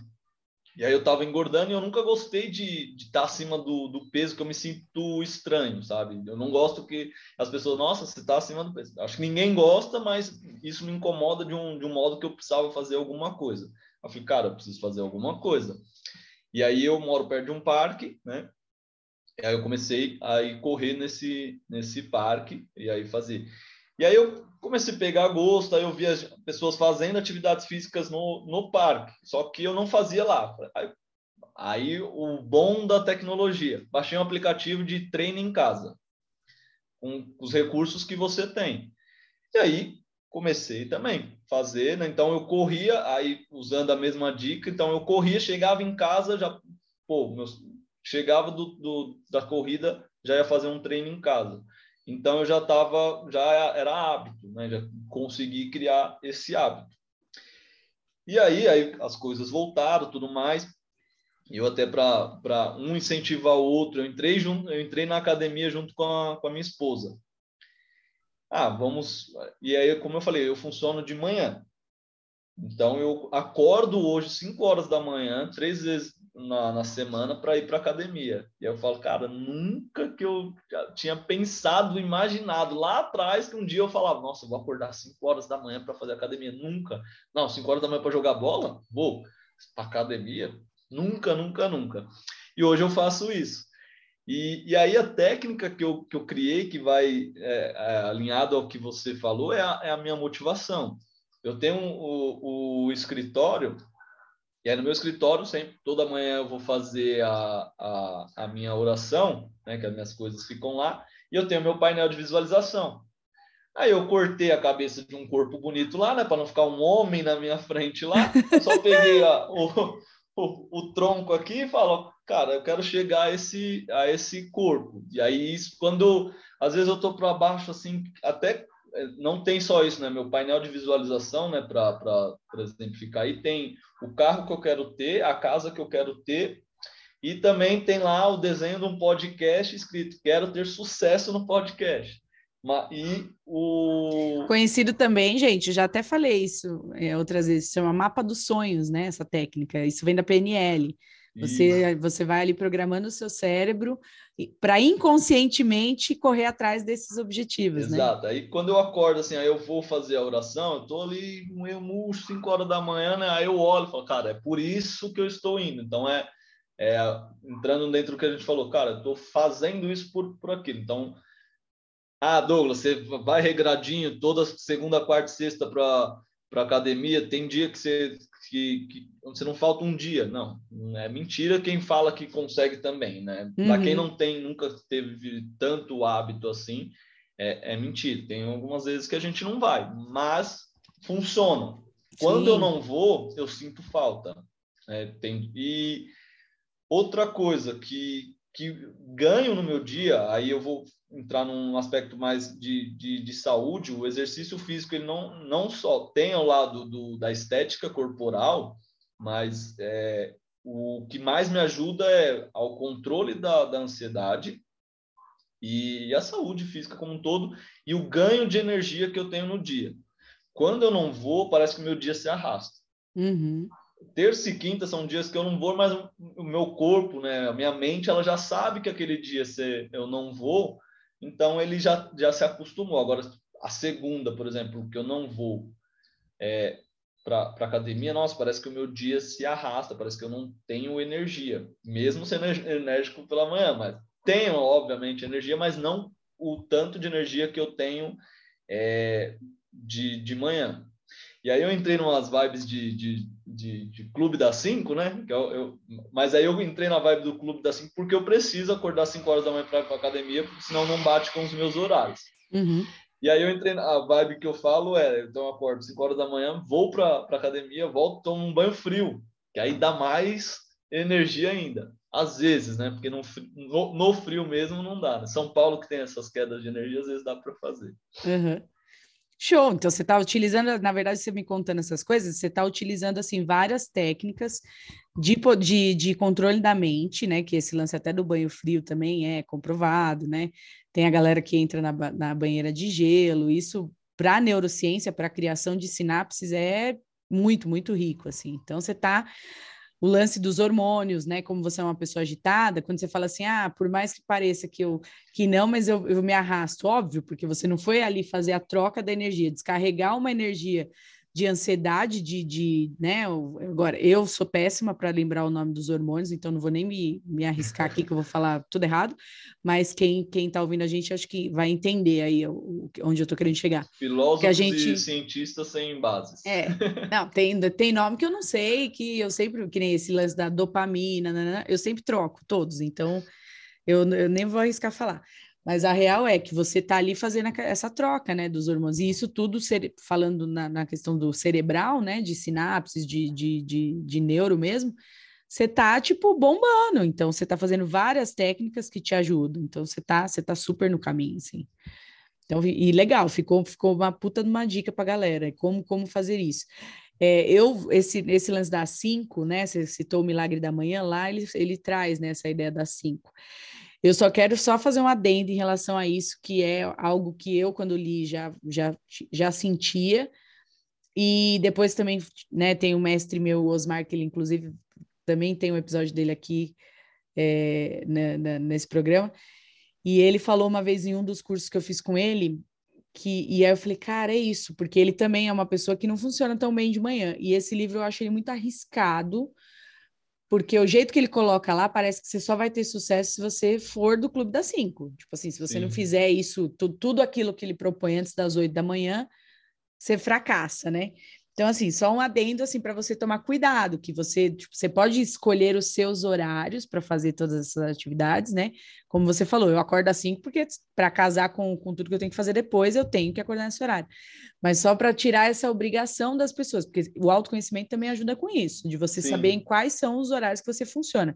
Eu agora com esse lance do exercício, eu percebi que à noite, tipo sete, já fiz sete, já fiz nove da noite a caminhada que eu faço à noite, para mim, é muito mais prazerosa do que de manhã.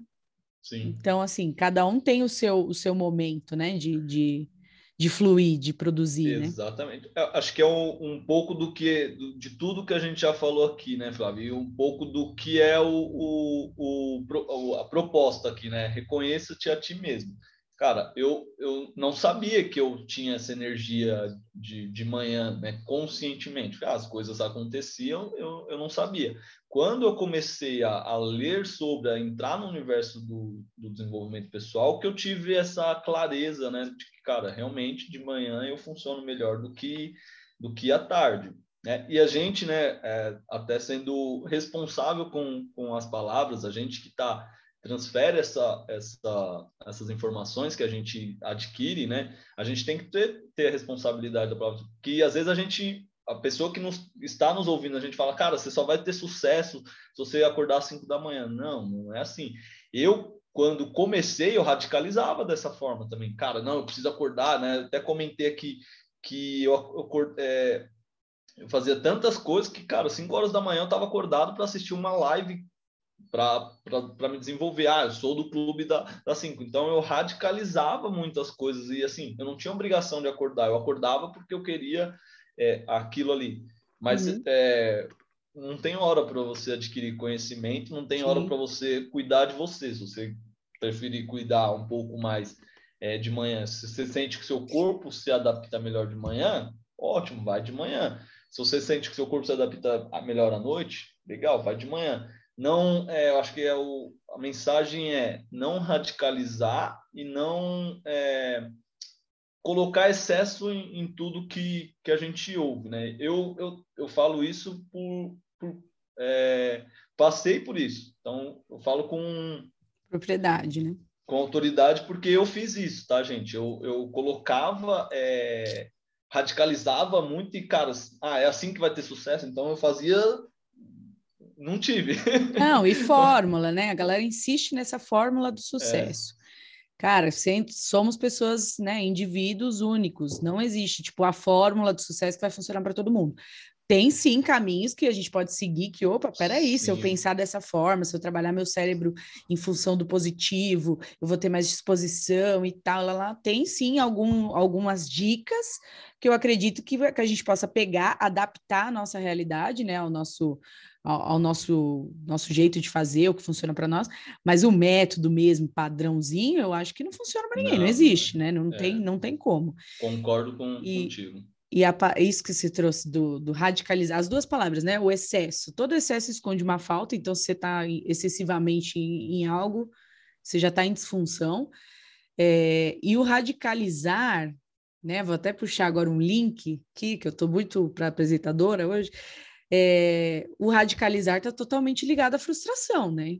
Cara, se vai radicalizar alguma coisa para você mesma, a chance de você não cumprir é gigante e quando você não cumpre, você cai. Não tem frustração. Ó, eu vou dizer assim, uma coisa que eu acho que eu nunca falei aqui, mas você se decepcionar com o outro é frustrante, mas você se decepcionar com você mesmo, a frustração dói demais, né? Porque a gente dói. tem uma autocrítica, dói. a nossa régua com a gente é sempre muito alta, né? Se a gente não se observar, claro. E o, o a auto-chibatada também dói, né? A gente consegue ser, porque a gente consegue pegar na nossa ferida, né? É, é porque a gente, a gente é, o nosso inconsciente sabe quais são as, as nossas feridas, onde dói, né? E aí ele a, aperta. Então, quando eu falei assim, gente, eu estou falando por com autoridade, foi porque aconteceu exatamente isso comigo. Eu busquei fazer tanto, né? Eu estava comentando com, com a, com a Flávia fora, cara, eu fazia tanta coisa para deixar o podcast ali num, num nível de, de, perfeição tão grande que aí as coisas não aconteciam e aí realmente eu me frustrei que até eu dei uma, uma pausa no, no, no podcast. Então foi isso, eu me radicalizei tantas coisas que aí ela não aconteceu e aí a frustração veio batendo como uma carreta, né? Não, não veio um soco, é uma carreta. Por quê? É, a gente se decepciona com a gente mesmo e, e, o crítico, nosso crítico interno, ele sabe aonde ia tocar. Tem a ferida, ele já sabe exatamente ali aonde que vai vai apertar, porque ele nos conhece mais que tudo, né? Sim. E como que você lida com as suas frustrações agora, né? Com essa experiência que você adquiriu com o tempo hoje, né? Nessa etapa da jornada, como é que você acha que você está lidando com as suas frustrações? Eu já apanhei muito, não sou expert em lidar com a, com a minha frustração ainda, mas eu acredito também que tem um pouquinho de que eu tenho. Outro se a gente for esqueci de falar mas é um pouquinho aí também do ponto de, de melhora é lidar um pouco com o ego também. É, sei aprendi a lidar melhor do que eu lidava antes né? Sei os caminhos para lidar mas nem sempre a gente consegue colocar em prática então, hoje, assim, quando a gente fala de, de, de frustração, após esse processo que eu, que eu apanhei, me decepcionei, fiquei bem, bem chateado comigo, é, quando dizem que é na dor que a gente cresce, a gente cresce. Hoje eu consigo enxergar bem melhor né, o, a frustração. Cara, não, não aconteceu porque não era o momento, você não estava preparado, você não. Eu não, não uso mais, ah, eu não me dediquei o tanto. Cara, me dediquei pra caramba. Então não é falta de dedicação, né? Uhum. Talvez pode ser o quê? A energia num, num, num local errado, né? A dedicação muita num, de uma forma errada, né? Mas não falta de, de dedicação e vontade. Então hoje eu, eu penso assim, não, não aconteceu naquele momento porque não era para acontecer ali. Você precisava passar por uma uma dor, uma frustração, para você ter mais conhecimento. Então, hoje eu consigo falar com mais naturalidade sobre isso do que se eu tivesse no meio, quando eu era quando eu fazia o podcast, eu ia falar através de, de conhecimentos, não com a autoridade de quem viveu, né? Uhum. E, tem coisas diferentes, né? O médico ele não se torna médico só lendo livros, né? Ele tem que viver o dia a dia ali. Né? Não vou ler um livro e falar, não, agora eu já sou 100% expert no assunto. Não tem que também ter a experiência da, da, da vida, né? Que é o hard skill, hard skill que você falou, né?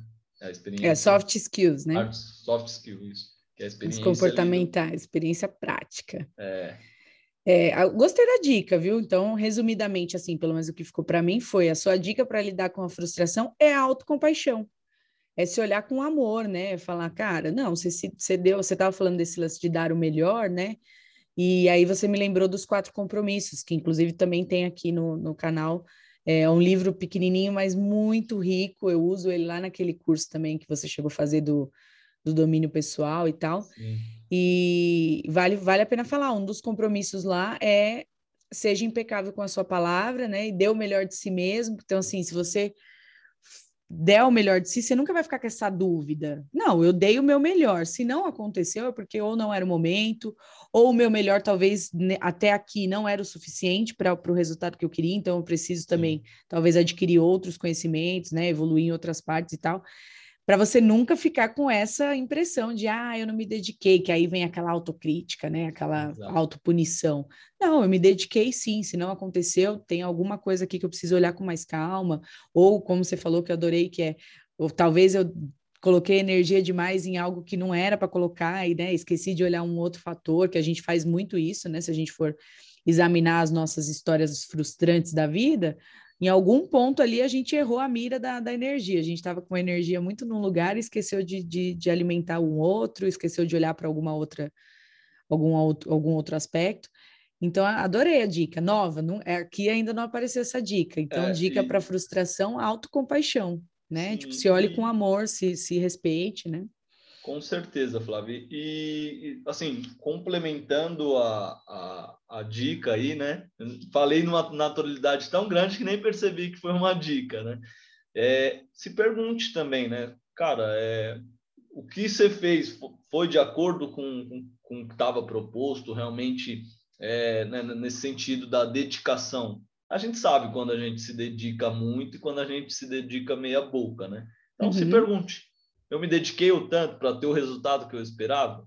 Né? Se você quer grandes resultados, vai ter que ser, é, né? como você falou, né? no mundo geek, né? grandes responsabilidades. Então, se você quer gran, é, resultados grandiosos, a sua dedicação, é, a sua abertura de, de outras coisas, né? os nãos que você vai ter que dar, tem que ser na mesma proporção. Né? Você tá uhum. deixa, vai ter que deixar de fazer muita coisa, né? É, Flávio Augusto fala muito sobre isso, que é a ruptura se você quer conquistar aquilo ali daquela forma da, grande, você vai ter que romper com algumas coisas. E aí você, você para, pô, realmente eu rompi com as coisas que eram necessárias? Primeiro aí, né? A pergunta é, rompi com as coisas que eram necessárias? É, rompi a quantidade de coisas que, que fazia sentido romper? Então, acho que é, essa é a linha. Sim, isso que você falou me trouxe um insight, assim, pra, como para a gente crescer, a gente precisa ser desapegado, né?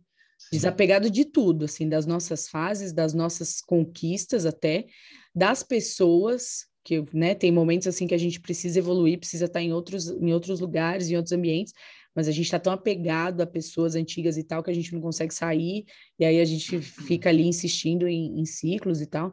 Então, é isso que, que, você falou do Flávio, é bem interessante. Faz, faz bastante tempo que eu não, não, não leio o material dele, mas cheguei a ler Geração de Valor e tal.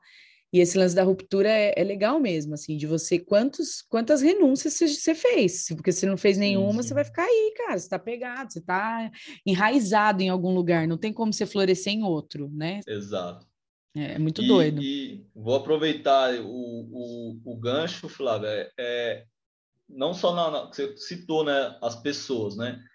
É, antes eu, eu já ouvia falar isso, cara, você é a média das cinco pessoas com que você mais convive. Eu não acreditava. Ah, nada a ver, balela isso. Mas é.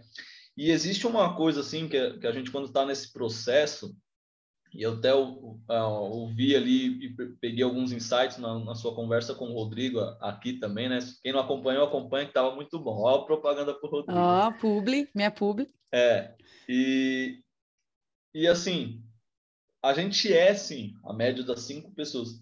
E se a gente realmente quer crescer, a gente vai ter que se afastar de algumas pessoas para conhecer pessoas que sabem mais do que a gente de onde a gente quer ir. Porque uhum. se a uhum. gente continuar do mesmo jeito, a gente só vai ter aquele limite de, de conhecimento. Cara, por exemplo, eu, eu, eu quero aprofundar mais no universo do, desenvolvimento pessoal. Pô, então, eu faço contato, fiz contato com você, quero fazer contato com o Rodrigo, tem outras pessoas que eu, que eu quero me aproximar isso não, é, o Jerônimo Termo fala muito isso. Não é se você se aproximar ali, é oh, legal conhecer a pessoa pessoalmente, não precisa. A gente nem se conhece pessoalmente. E uhum. tem tantas pessoas que, que, a gente pode se aproximar que nem tão viva, que é o livro.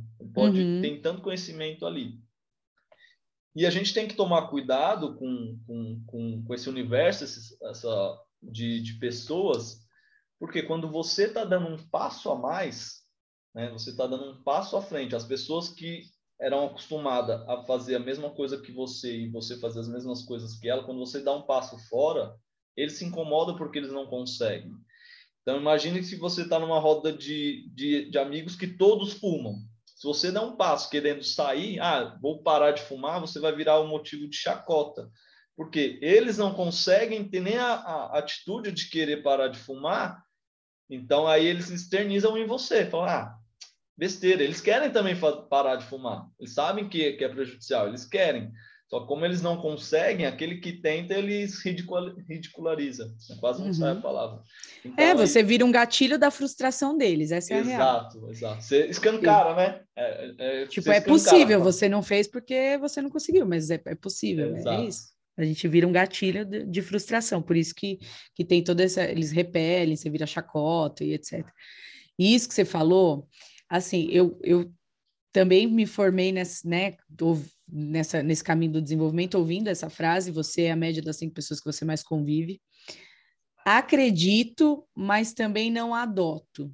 Hoje, assim, falar pela minha experiência pessoal, eu acredito que é possível que você transite em vários em várias esferas assim, converse com pessoas, conviva até assim superficialmente, né? Óbvio que não né, intimamente, mas até intimamente. Às vezes você mora dentro de uma casa onde as pessoas, que nem você falou da sua família, né?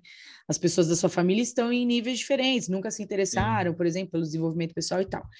Então, eu não acho que é, é tão arrisca que você é, é, a média das cinco pessoas que você mais convive. Eu acho que dá para você ser você e ir atrás dos seus objetivos, mesmo que as pessoas das, das, ao seu redor não, não, não estejam na, na mesma vibe. Sim, sim. Mas eu acho que é, como eu falei, no íntimo, né? Eu acho que a gente é reflexo do ambiente que a gente frequenta. Isso eu acho, isso eu, isso funciona assim para mim. Então, quando eu vejo assim às vezes que o ambiente que eu estou está é, muito fora daquilo que eu estou buscando, aí é arriscado eu ficar ali. Sim. Eu posso conviver com essas pessoas à distância, entende? É isso que eu estou querendo dizer assim. Então, sim, sim. eu não acho que eu sou a média das, das pessoas, mas também eu acho que o ambiente pode, o ambiente. pode ser que ele me influencie. Então, é melhor eu sair de Faz faz muito sentido, sim, é, é, é, aquilo que a gente falou agora há pouco, né? É, sim, é a, a, o, o, contexto, né? Mas não radicalizar ele totalmente, né? Não ser, tá, nossa, eu só quero cinco, cinco pessoas é, de sucesso aqui. E é difícil porque... achar cinco pessoas de hum, sucesso. Não é, menino? Imagine, né? Imagine Aí eu vou ficar é andando sozinha, né? Porque é né? difícil né? achar. Não, só quero andar com cinco pessoas. Não, não é assim. É, então é concordo plenamente, você completou de uma forma é, magistral a minha linha de, de, de raciocínio, né? não, não radicalizar assim, mas é, é, a, a ideia é, cara, eu quero evoluir, beleza, eu vou, posso continuar com os meus amigos aqui, mas eu também preciso me aproximar de quem está tá no nível que eu quero chegar. Eu acho Exato. que essa é a, é, é a mensagem. Quando você fala de, do ambiente, tem um livro, esse eu não esqueci o nome, é o Ponto da Virada Hum. É, não lembro o autor, mas é o ponto da virada que ele fala o quão o ambiente é, ele pode nos proporcionar as coisas.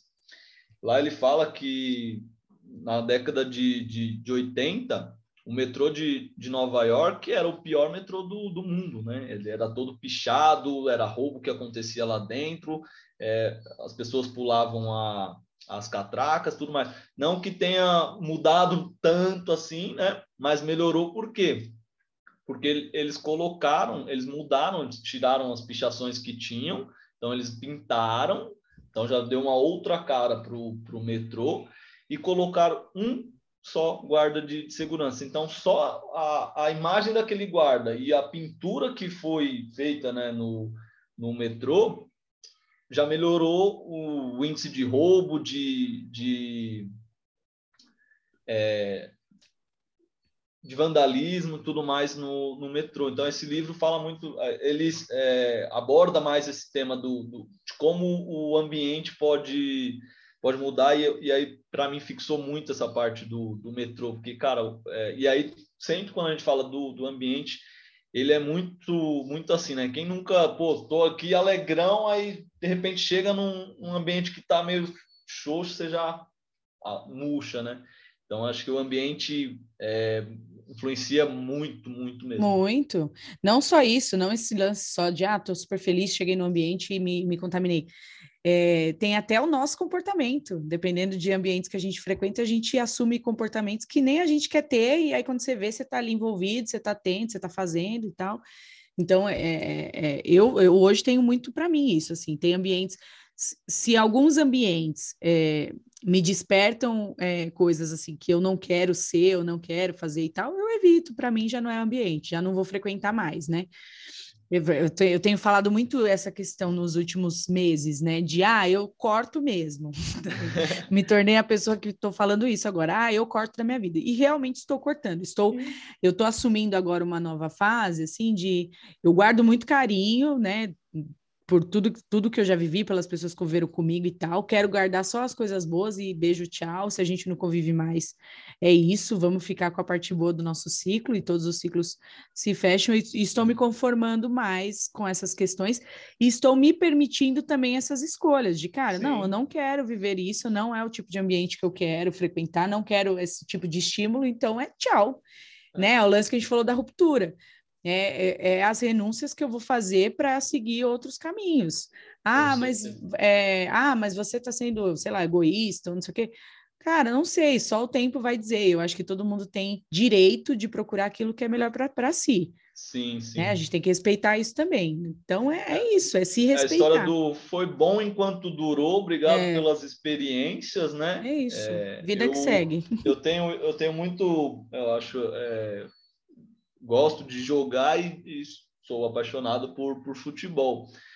E, e, o futebol ensina muitas coisas que a gente, ali, às vezes, pela paixão tão envolvida, a gente não percebe. Mas quando você começa a trazer para o desenvolvimento pessoal, tem isso, cara. É, o técnico, por exemplo, de futebol, ainda mais, sobretudo no, no Brasil, pô, ele, se em um ano ele ganhou, conquistou tudo ali o, o título, no outro ano, se ele não for a mesma coisa, ele vai embora. Porque já, já não está agregando mais o, o ambiente. Pô, ele agregou, conquistou todos os títulos, não está agregando mais. Tchau. Então, vai é, agregar em outro lugar. Né? Vai, ganhar, vai agregar em outro lugar e, e a mesma coisa, beleza. Você, poxa, já é, ganhei as coisas aqui, mas o ambiente não está me, me, Eu sou um é, seguindo a linha do futebol. Pô, já ganhei tudo na minha vida. Eu estou num time que não está ganhando nada. Cara, não está me ajudando pega e sai, né? Você, tô saindo. E a via dupla, né? Até eu gostei Sim. muito da analogia que você trouxe do técnico, porque é uma via dupla. Do mesmo jeito que o, time não está dando conquistas para ele, ele também não está sendo um bom técnico para esse time, ele não está cabendo ali. Então, acho que Sim. isso também vale a pena falar, né? Quando a gente fala essas coisas, pode soar para alguém que escuta e tal, como um, um, né, um autoritarismo ou algo nesse sentido. Mas não, é também entender que eu também não estou sendo boa ali, porque quando Exato. você não se sente confortável, não é só você que está sentindo isso, as outras pessoas também estão. Não é só você que está, né? É aquele é. lance da, das relações. Tem aquele filme Eu adoro aquele filme da Minha Vida em Marte, e tem uma hora que ela fala lá, né, que nunca é, numa relação, nunca é uma pessoa só que sente, ou sente a distância, ou sente que a relação não tá legal. Nunca é para uma pessoa só. Para outra Sim. pessoa também tá acontecendo isso. De outras Exato. formas e tal, mas o incômodo existe para todo mundo. Então é a gente também fa falar sobre essa parte, né, do, do, da analogia do técnico que você trouxe, é o técnico também chegar de eu, eu também não tô trazendo ganho para esse time, então tá na hora de eu procurar um outro time ou um outro caminho, né? E, e essa linha, é, Flávio, imagine que, cara, a gente está é, é, é, é, normal, acho que, de, do, do ser humano. Você está aprendendo, você está vivendo alguma coisa ali que você está gostando, você quer falar para outras pessoas.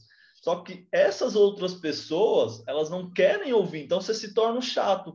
Então, às vezes, a pessoa, quando você é, decide sair, às vezes a pessoa pode até agradecer, falar, nossa, ainda é, bem que ela saiu, porque ela estava se tornando um chato, e eu não aguentava mais ouvir ela falando de, de processo de desenvolvimento.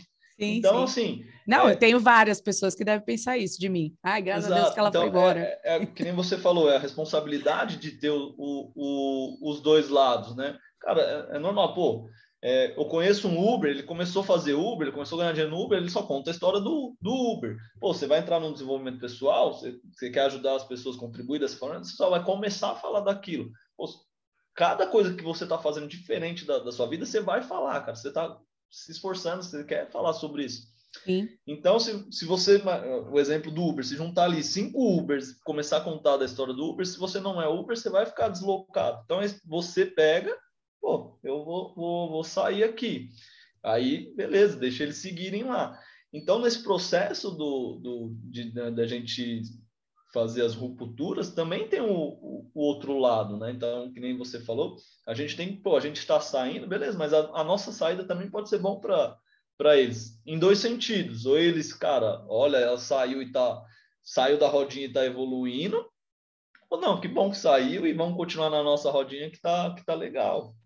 Show, é, é isso mesmo. Dois pontos. Vão, vão, ter pessoas que é, é, isso, vão, vão olhar e falar: olha, né? Olha, ela teve coragem de sair, parece que ela tá melhor. Deixa eu ver o que, que ela tá fazendo, vou me inspirar.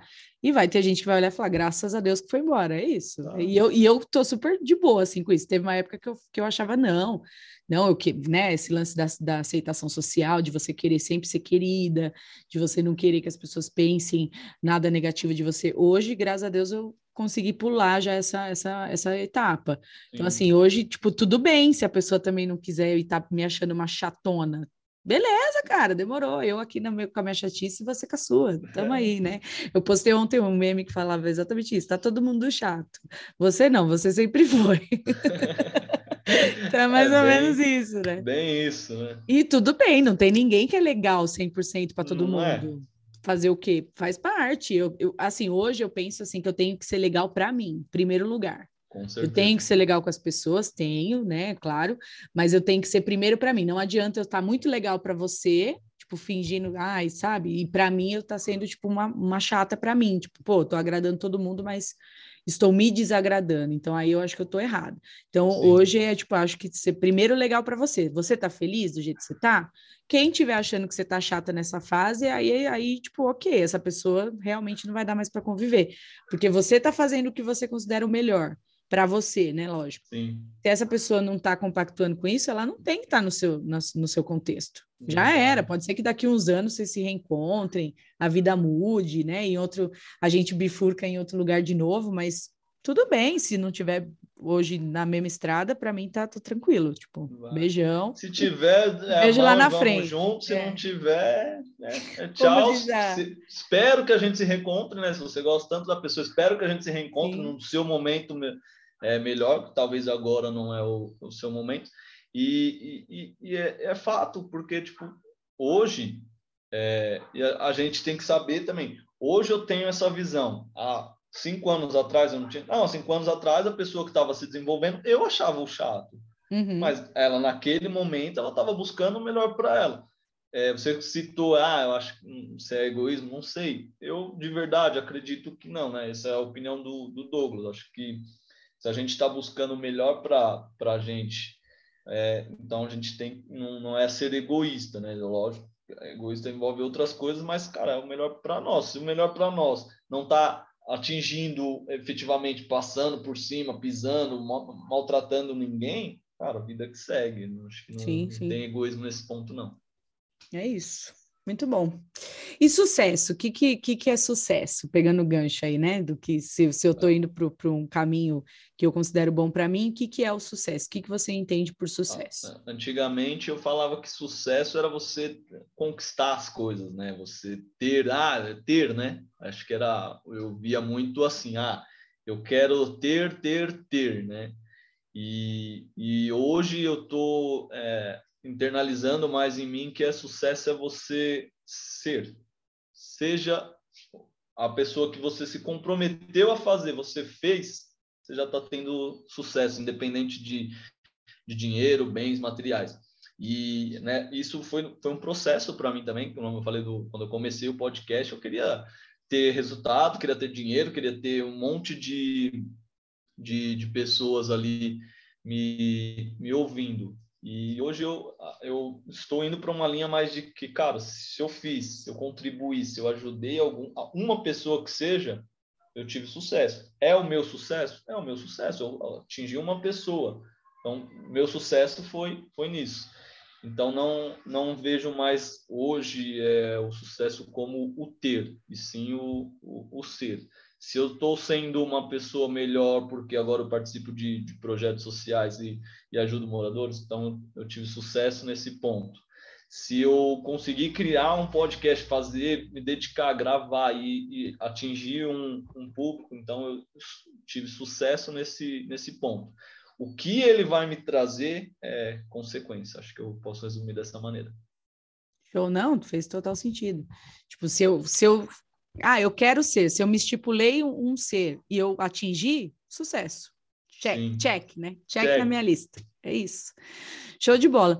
Eu gosto aqui de falar dos setênios, né? Os setênios é, são estudos de, de, de, ciclos de sete anos da nossa vida, do Rudolf Steiner, que é um filósofo da antroposofia. E eu super gosto dessa, dessa teoria dos setênios, porque, pelo menos na minha história, super bate, assim, tipo assim, nos ciclos, realmente ocorre a movimentação que ele que ele fala que vai acontecer, né, no ciclo e tal. Você está vivendo o quinto setênio, segundo a sua idade, com a expectativa, a expectativa de vida maior agora que a gente está tendo, pode ser que a gente fique, né, mais em um, um, um ciclo e tal, mas até agora que os ciclos estão batendo. Vamos ver se bate também para você. Vou falar um pouquinho do, do que é esse quinto setênio, que é dos 28 aos 35, então você está na metade dele, ele já está acontecendo já faz um tempo que é um setênio de, revi de revisar, de questionamentos, né? De para onde eu estou indo, se tudo, todas as, escolhas, as escolhas que eu fiz até aqui é, realmente faziam total sentido, tem alguma rota que eu tenho que re recalcular. Também, são, é, também é uma época de, de estabelecer vínculos mais duradouros, que é onde acontecem os nossos os casamentos, né? As efetivações, o, o é, empreendedorismo, transição de carreira, tudo isso acontece nesse setembro dos 28 aos 35. E pode também ser marcado por acontecimentos assim de, de grandes turbulências, tipo assim, eu tava, parecia que estava suave, de repente o bagulho, fiquei insatisfeito com tudo ao mesmo tempo. Então, é, é uma época de revisão mesmo. Eu queria saber se faz sentido isso para você, se você tem, se você vê ele, ele reverberando aí na sua história, e o que, que você espera? Porque como você está na metade dele, ainda tem bastante coisa para acontecer, né? O que, que você espera desse setênio? Eu, eu, eu acredito que não é setênio, não, é zequiano aí, porque você resumiu exatamente o, tudo que você estava vivendo. O que eu vivi, o que aconteceu. É, a gente for pegar a minha saída do, do banco foi em, com 28 anos. Ah, e a minha também. É, saí do banco com 28 anos e aí, quando eu comecei esse processo do, do desenvolvimento pessoal ali, é por volta dos, dos 30, né? Chegou os 30, é, aí eu, eu falava, cara, bati 30 e comecei a me questionar realmente, cara, o que, que eu construí até hoje, o que, que eu adquiri até hoje, o que, eu, o que, que eu fiz até hoje, né? Quais são minhas marcas? Se eu morrer hoje, né? É, quais são as marcas, né? Então, Aí eu comecei a me, me questionar, buscar, aí onde foi, eu comecei a buscar mais o meu propósito, né? Então acho que eu, nessa, uhum. nessa fase, então realmente é, é, é não é, é sexteno, é zequiano, porque resumiu tudo. Tive uma grande perda também nesse, nesse, nesse período, que foi a perda da, da, da minha mãe biológica, né? Foi nesse período também. E, e, realmente foi isso, é turbulências, é questionamentos de, de vida, então tá muito, muito encaixado Encaixou. aí. É. Cara, o que eu posso esperar aí, né? Então tem mais, mais dois anos. Eu, na lá pro, quando eu tinha meus 16, 17 anos, eu falava que, que até os 35 eu queria estar tá, é, estabilizado profissionalmente, é, casado e com filho. Então, acho que é isso que falta para. Hoje já, já sou casado, né? Casei também nesse, nesse, período. período. Então, é, os planos do, do filho já tá, já estamos encaminhados, né? Então, estamos é treinando? É, Fala aí. É, estamos treinando. então, acho que o, o que falta para fechar o ciclo aí exatamente com, com o que é, é dito é, é isso, de que eu espero é o se estabilizar né, na carreira, ter o, o, o ponto propósito ali é, mais claro ainda e, e a família, o, o, a Constituição aí dando sequência.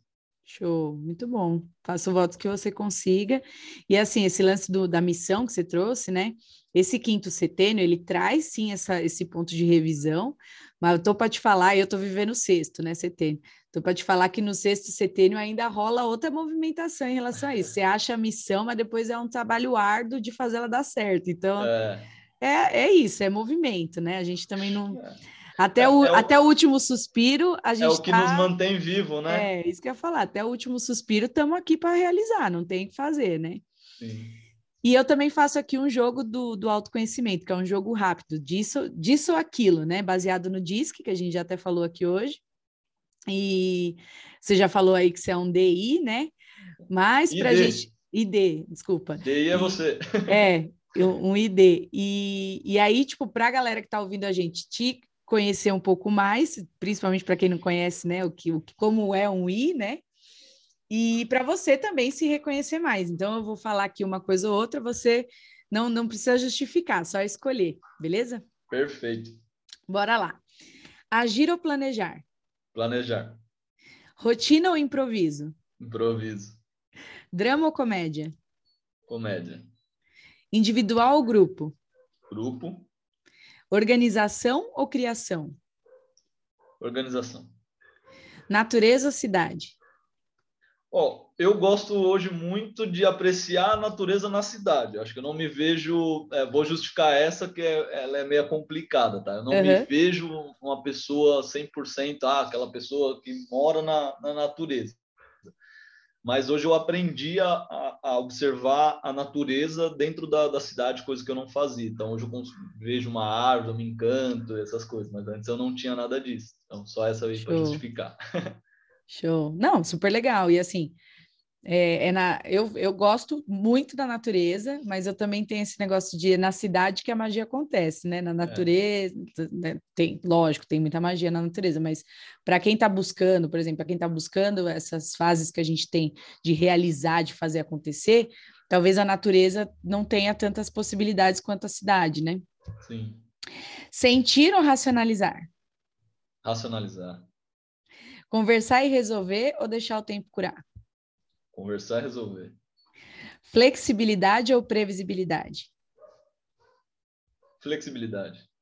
Meditação ou corrida? Me pegou agora. Aí você, mas eu faço os dois. eu fiz, fiz muito tempo os dois e hoje eu estou parado nos dois. Faço a, a, a atividade física, mas é, estou parado no, nos dois. Mas o que eu sinto mais vontade que eu mais vontade não, que eu sinto mais falta no meu dia é meditação. Meditação. Dar presente ou falar que ama? Falar que ama. Dinheiro ou reconhecimento, status? Hoje, reconhecimento. Servir ou ser servido? Servir. Falar na lata ou falar com jeitinho? Na lata. Prático e rápido ou devagar e com detalhes? Prático e rápido. Show, é um, um, um nato, né? Um, um, ID, um ID super nato, né? Esse é. lance da rapidez, voltado para resultados, e o lance do falar na lata. O I é muito isso, né? O I é, Vamos aí, galera, animação, vamos falar, vamos comunicar, vamos, vamos conviver, né? O I é muito assim, né? Expor no mundo, né? Não, e assim, é super bacana. Lógico que todos os perfis se encaixam em qualquer uma das, em qualquer profissão e tal. Acho que qualquer perfil tem recurso para fazer o que quiser. Sim. Mas esse lance, assim, de fazer esse lance do que a gente faz aqui, né, dessa troca, do podcast e tal, o I sai na frente, querendo ou não, né, no lance é. da comunicação, ele sai na frente mesmo. Então, já é, já é um recurso que você tem a mais aí. Sim, sim. Escuta, eu estou fazendo aqui duas perguntas para finalizar. A gente está caminhando para o final. É, antes eu fazia somente a pergunta da, da Candy Cheng, né, que é a do muro, já vou te explicar, mas também agora eu estou sentindo de perguntar qual é a sua palavra. Oh. Se você pudesse escolher uma palavra que te, te, te não, não, defina que não é esse o objetivo, mas que, que te represente nesse momento da jornada. Amanhã pode ser outro, mas nesse momento. Oh, como eu falei, é, o, o destino, o universo, as coisas, elas não conspiram, né? Eu gosto de usar a palavra inspira. E como eu também respondi aí que eu sou de planejar, né? Lembra que eu te perguntei o que eu falei, então planejei um pouquinho, me preparei um pouquinho para estar tá aqui uhum. e eu uhum. escrevi a palavra que eu penso assim, nem sabia que você ia perguntar, acho que no, no é, que eu assisti, porque ainda, não é, ainda não, ainda não saiu Mas eu escrevi e eu acho que a palavra hoje assim que faz mais sentido para mim é contribuição. É ajudar e contribuir, contribuir, contribuir. Acho que é a palavra que mais faz sentido para mim hoje. Se eu estiver contribuindo, eu tô e a, a, próxima aí que vai vir também faz sentido nisso também. Show. Contribuir. Então, se, se você estiver contribuindo, está no sucesso, né? É isso. E antes de morrer, para quem não entende, para quem, tá, quem não assistiu os episódios anteriores, é, eu finalizo sempre com a pergunta baseada na filosofia da Candy Cheng, que é uma artista americana que passou por, um, por uma crise, né, por uma depressão profunda e criou uma reflexão de vida e morte. Então, ela criou um muro onde está escrito: Antes de morrer, eu quero. E esse muro é replicado em mais de 70 países e quem né, se depara com esse muro pode ir lá colocar sua, sua mensagem. Então, eu sempre pergunto para a galera que passa por aqui, antes de morrer, o que você gostaria? Se você estivesse nesse muro, o que, que, que, que você ia escrever lá? Bom, eu, eu, eu, vou contar de uma forma diferente. É, antes de morrer, eu quero virar um nome de, de rua. Uau! Por, profundo! É, por, por quê? Eu, desde pequeno, sempre admirei tipo, essas, esses nomes de, de rua, né? E então eu entendi que, cara, se você virou um nome de rua ou o nome de um bairro, de uma cidade, é porque você contribuiu de uma forma tão grande, de uma magnitude tão grande na em vida, né, que você virou o nome de uma rua, virou o nome de uma cidade, virou ou, ou, ou de, de um bairro. Então, resumindo, né, antes de morrer, eu quero deixar um legado. Que é, se eu deixar um legado, é, é, quer dizer que eu contribuí muito. E se o meu nome, se eu tiver um nome, um nome de, de rua, é porque minha, é, a minha contribuição, a magnitude, o reconhecimento, aí né, entra o, o, o I do perfil, quer ter o reconhecimento, Sim. é que, cara, realmente eu, eu contribuí numa magnitude muito grande que eu tenho reconhecimento até depois de morrer. Show! Incrível! Muito legal. Você falando isso, lembrei, lembro, me lembrou de, de, um amigo, né? Amigo, assim, um colega que eu, que eu conheci, e ele faleceu e ele virou o nome de ele não virou o nome de uma rua, mas ele virou o nome de uma escola, que eu achei lindo, né? Então, assim, ele tinha projetos em vida, projetos sociais envolvendo crianças, escolas, educação e tal. E aí, quando ele morreu, ele virou o nome de uma escola. A escola mudou o nome para o nome dele. Eu achei muito bacana. Então, segue a linha que você falou, deixou um grande legado mesmo, né? A ponto sim, das pessoas. Sim né? Até o Paulo Gustavo também deixou um grande legado, virou nome de rua e tudo mais. É, é muito, muito né, bacana, legal, nunca pensei Antigamente, nisso. assim, a gente via era, eram é, tenentes, pessoas que criaram uma obra, né? Hoje, assim, não deixa de ser um, um, uma obra, né? Mas os artistas estão virando, né? O Paulo Gustavo, a Marília Mendonça, tudo mais. Então, é, quando eu era mais novo, eu queria esse lado do, do hall da fama, assim, mas eu, eu não tinha o sentido da contribuição. Hoje, por, por ter mais contribuir, lógico, né? Não que o, a, a fama não, não contribui de alguma forma para alguém, deixar a gente feliz, entre outras coisas. Mas eu acho que a, a minha linha de, de contribuição, acho que é uma obra. Eu gosto muito de escrever, pode ser que seja nessa linha, ou podcast, não, Show. estamos aí, né? Mas eu acho que a ideia é, é essa, deixar um legado e uma oferecer uma contribuição ao Brasil, ao mundo, ao ponto de virar o um nome de, de uma rua, uma cidade ou uma escola que seja. Show. Faço o voto que você consiga, que haja aí uma rua, um projeto, sei lá, com o nome aí, Zequim, em algum lugar vai ter essa, é. quem, quem essa, é de São esse Paulo, reconhecimento. É, quem é de São Paulo, na Zona Norte, tem a Doutor Zuquim, né? Eu falo, não, vou mudar essa letrinha aí. Nós vamos começar por aqui, né? É. Não, tem, não tem a música do, do São Paulo, que é a esquina da... Esquina da... Alguma coisa acontece na esquina da são, é... É, não sei o que com São João, gente, agora é. deu um branco total. Bom, Também. enfim, vai ser a esquina Zequim com São João, quem sabe? É. Vamos ver. Mas muito legal, gente, ó, vou... a gente caminha para o final porque a gente tem que acabar, né? Porque por mim a gente ah. ficava aqui conversando até altas horas, que a gente já, já... tem assunto, hein? Começamos já antes, né? Então, antes de gravar, a gente já estava num tricô danado. E aí aqui agora também Quero te agradecer muito porque deixou muitas dicas, assim, reflexões profundas e um olhar assim diferente para algumas coisas que até aqui, até agora eu nunca nem tinha escutado de ninguém e também eu pessoalmente nunca nem tinha olhado, né, com esse olhar. Então quero te agradecer por essas por essa troca, né, por essa contribuição. E perguntar como é que foi para você, né, a experiência dessa, dessa sessão de autoconhecimento aberta aí maravilhoso. Eu agradeço ter aceitado o meu autoconvite, né? pra... Gente, façam como ele também. Quem quiser participar, está... é... as portas estão totalmente abertas. Aqui. Chamei ela lá no WhatsApp, ela mandou, eu falei, quero ir. Show, e eu falei, venha, venha. É, é então, isso. eu agradeço é, é a, a oportunidade de falar, de, de, contar a história e de mais do que tudo isso, acho que resumindo aí é o sentimento, sim, esse é o sentimento de gratidão por você permitir eu contribuir.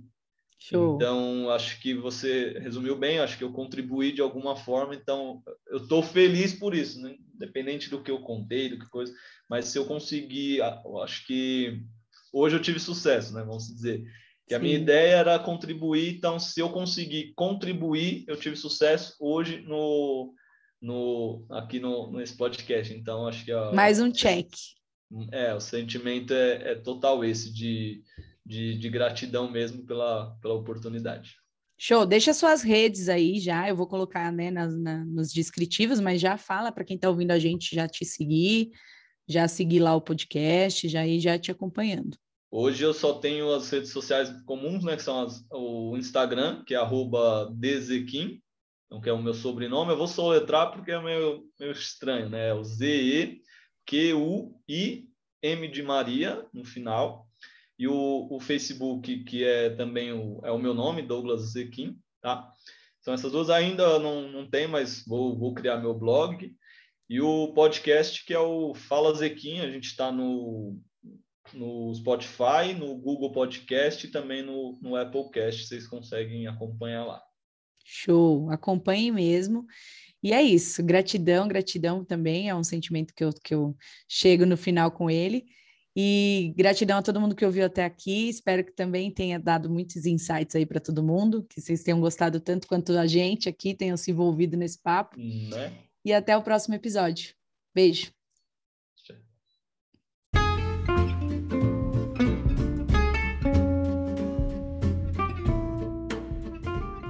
Que bom que você ficou até o final. Não esquece de curtir esse episódio e se quiser saber mais sobre o meu trabalho, acesse suame.líder no Instagram ou me procure por Flávia Jimenez lá no LinkedIn.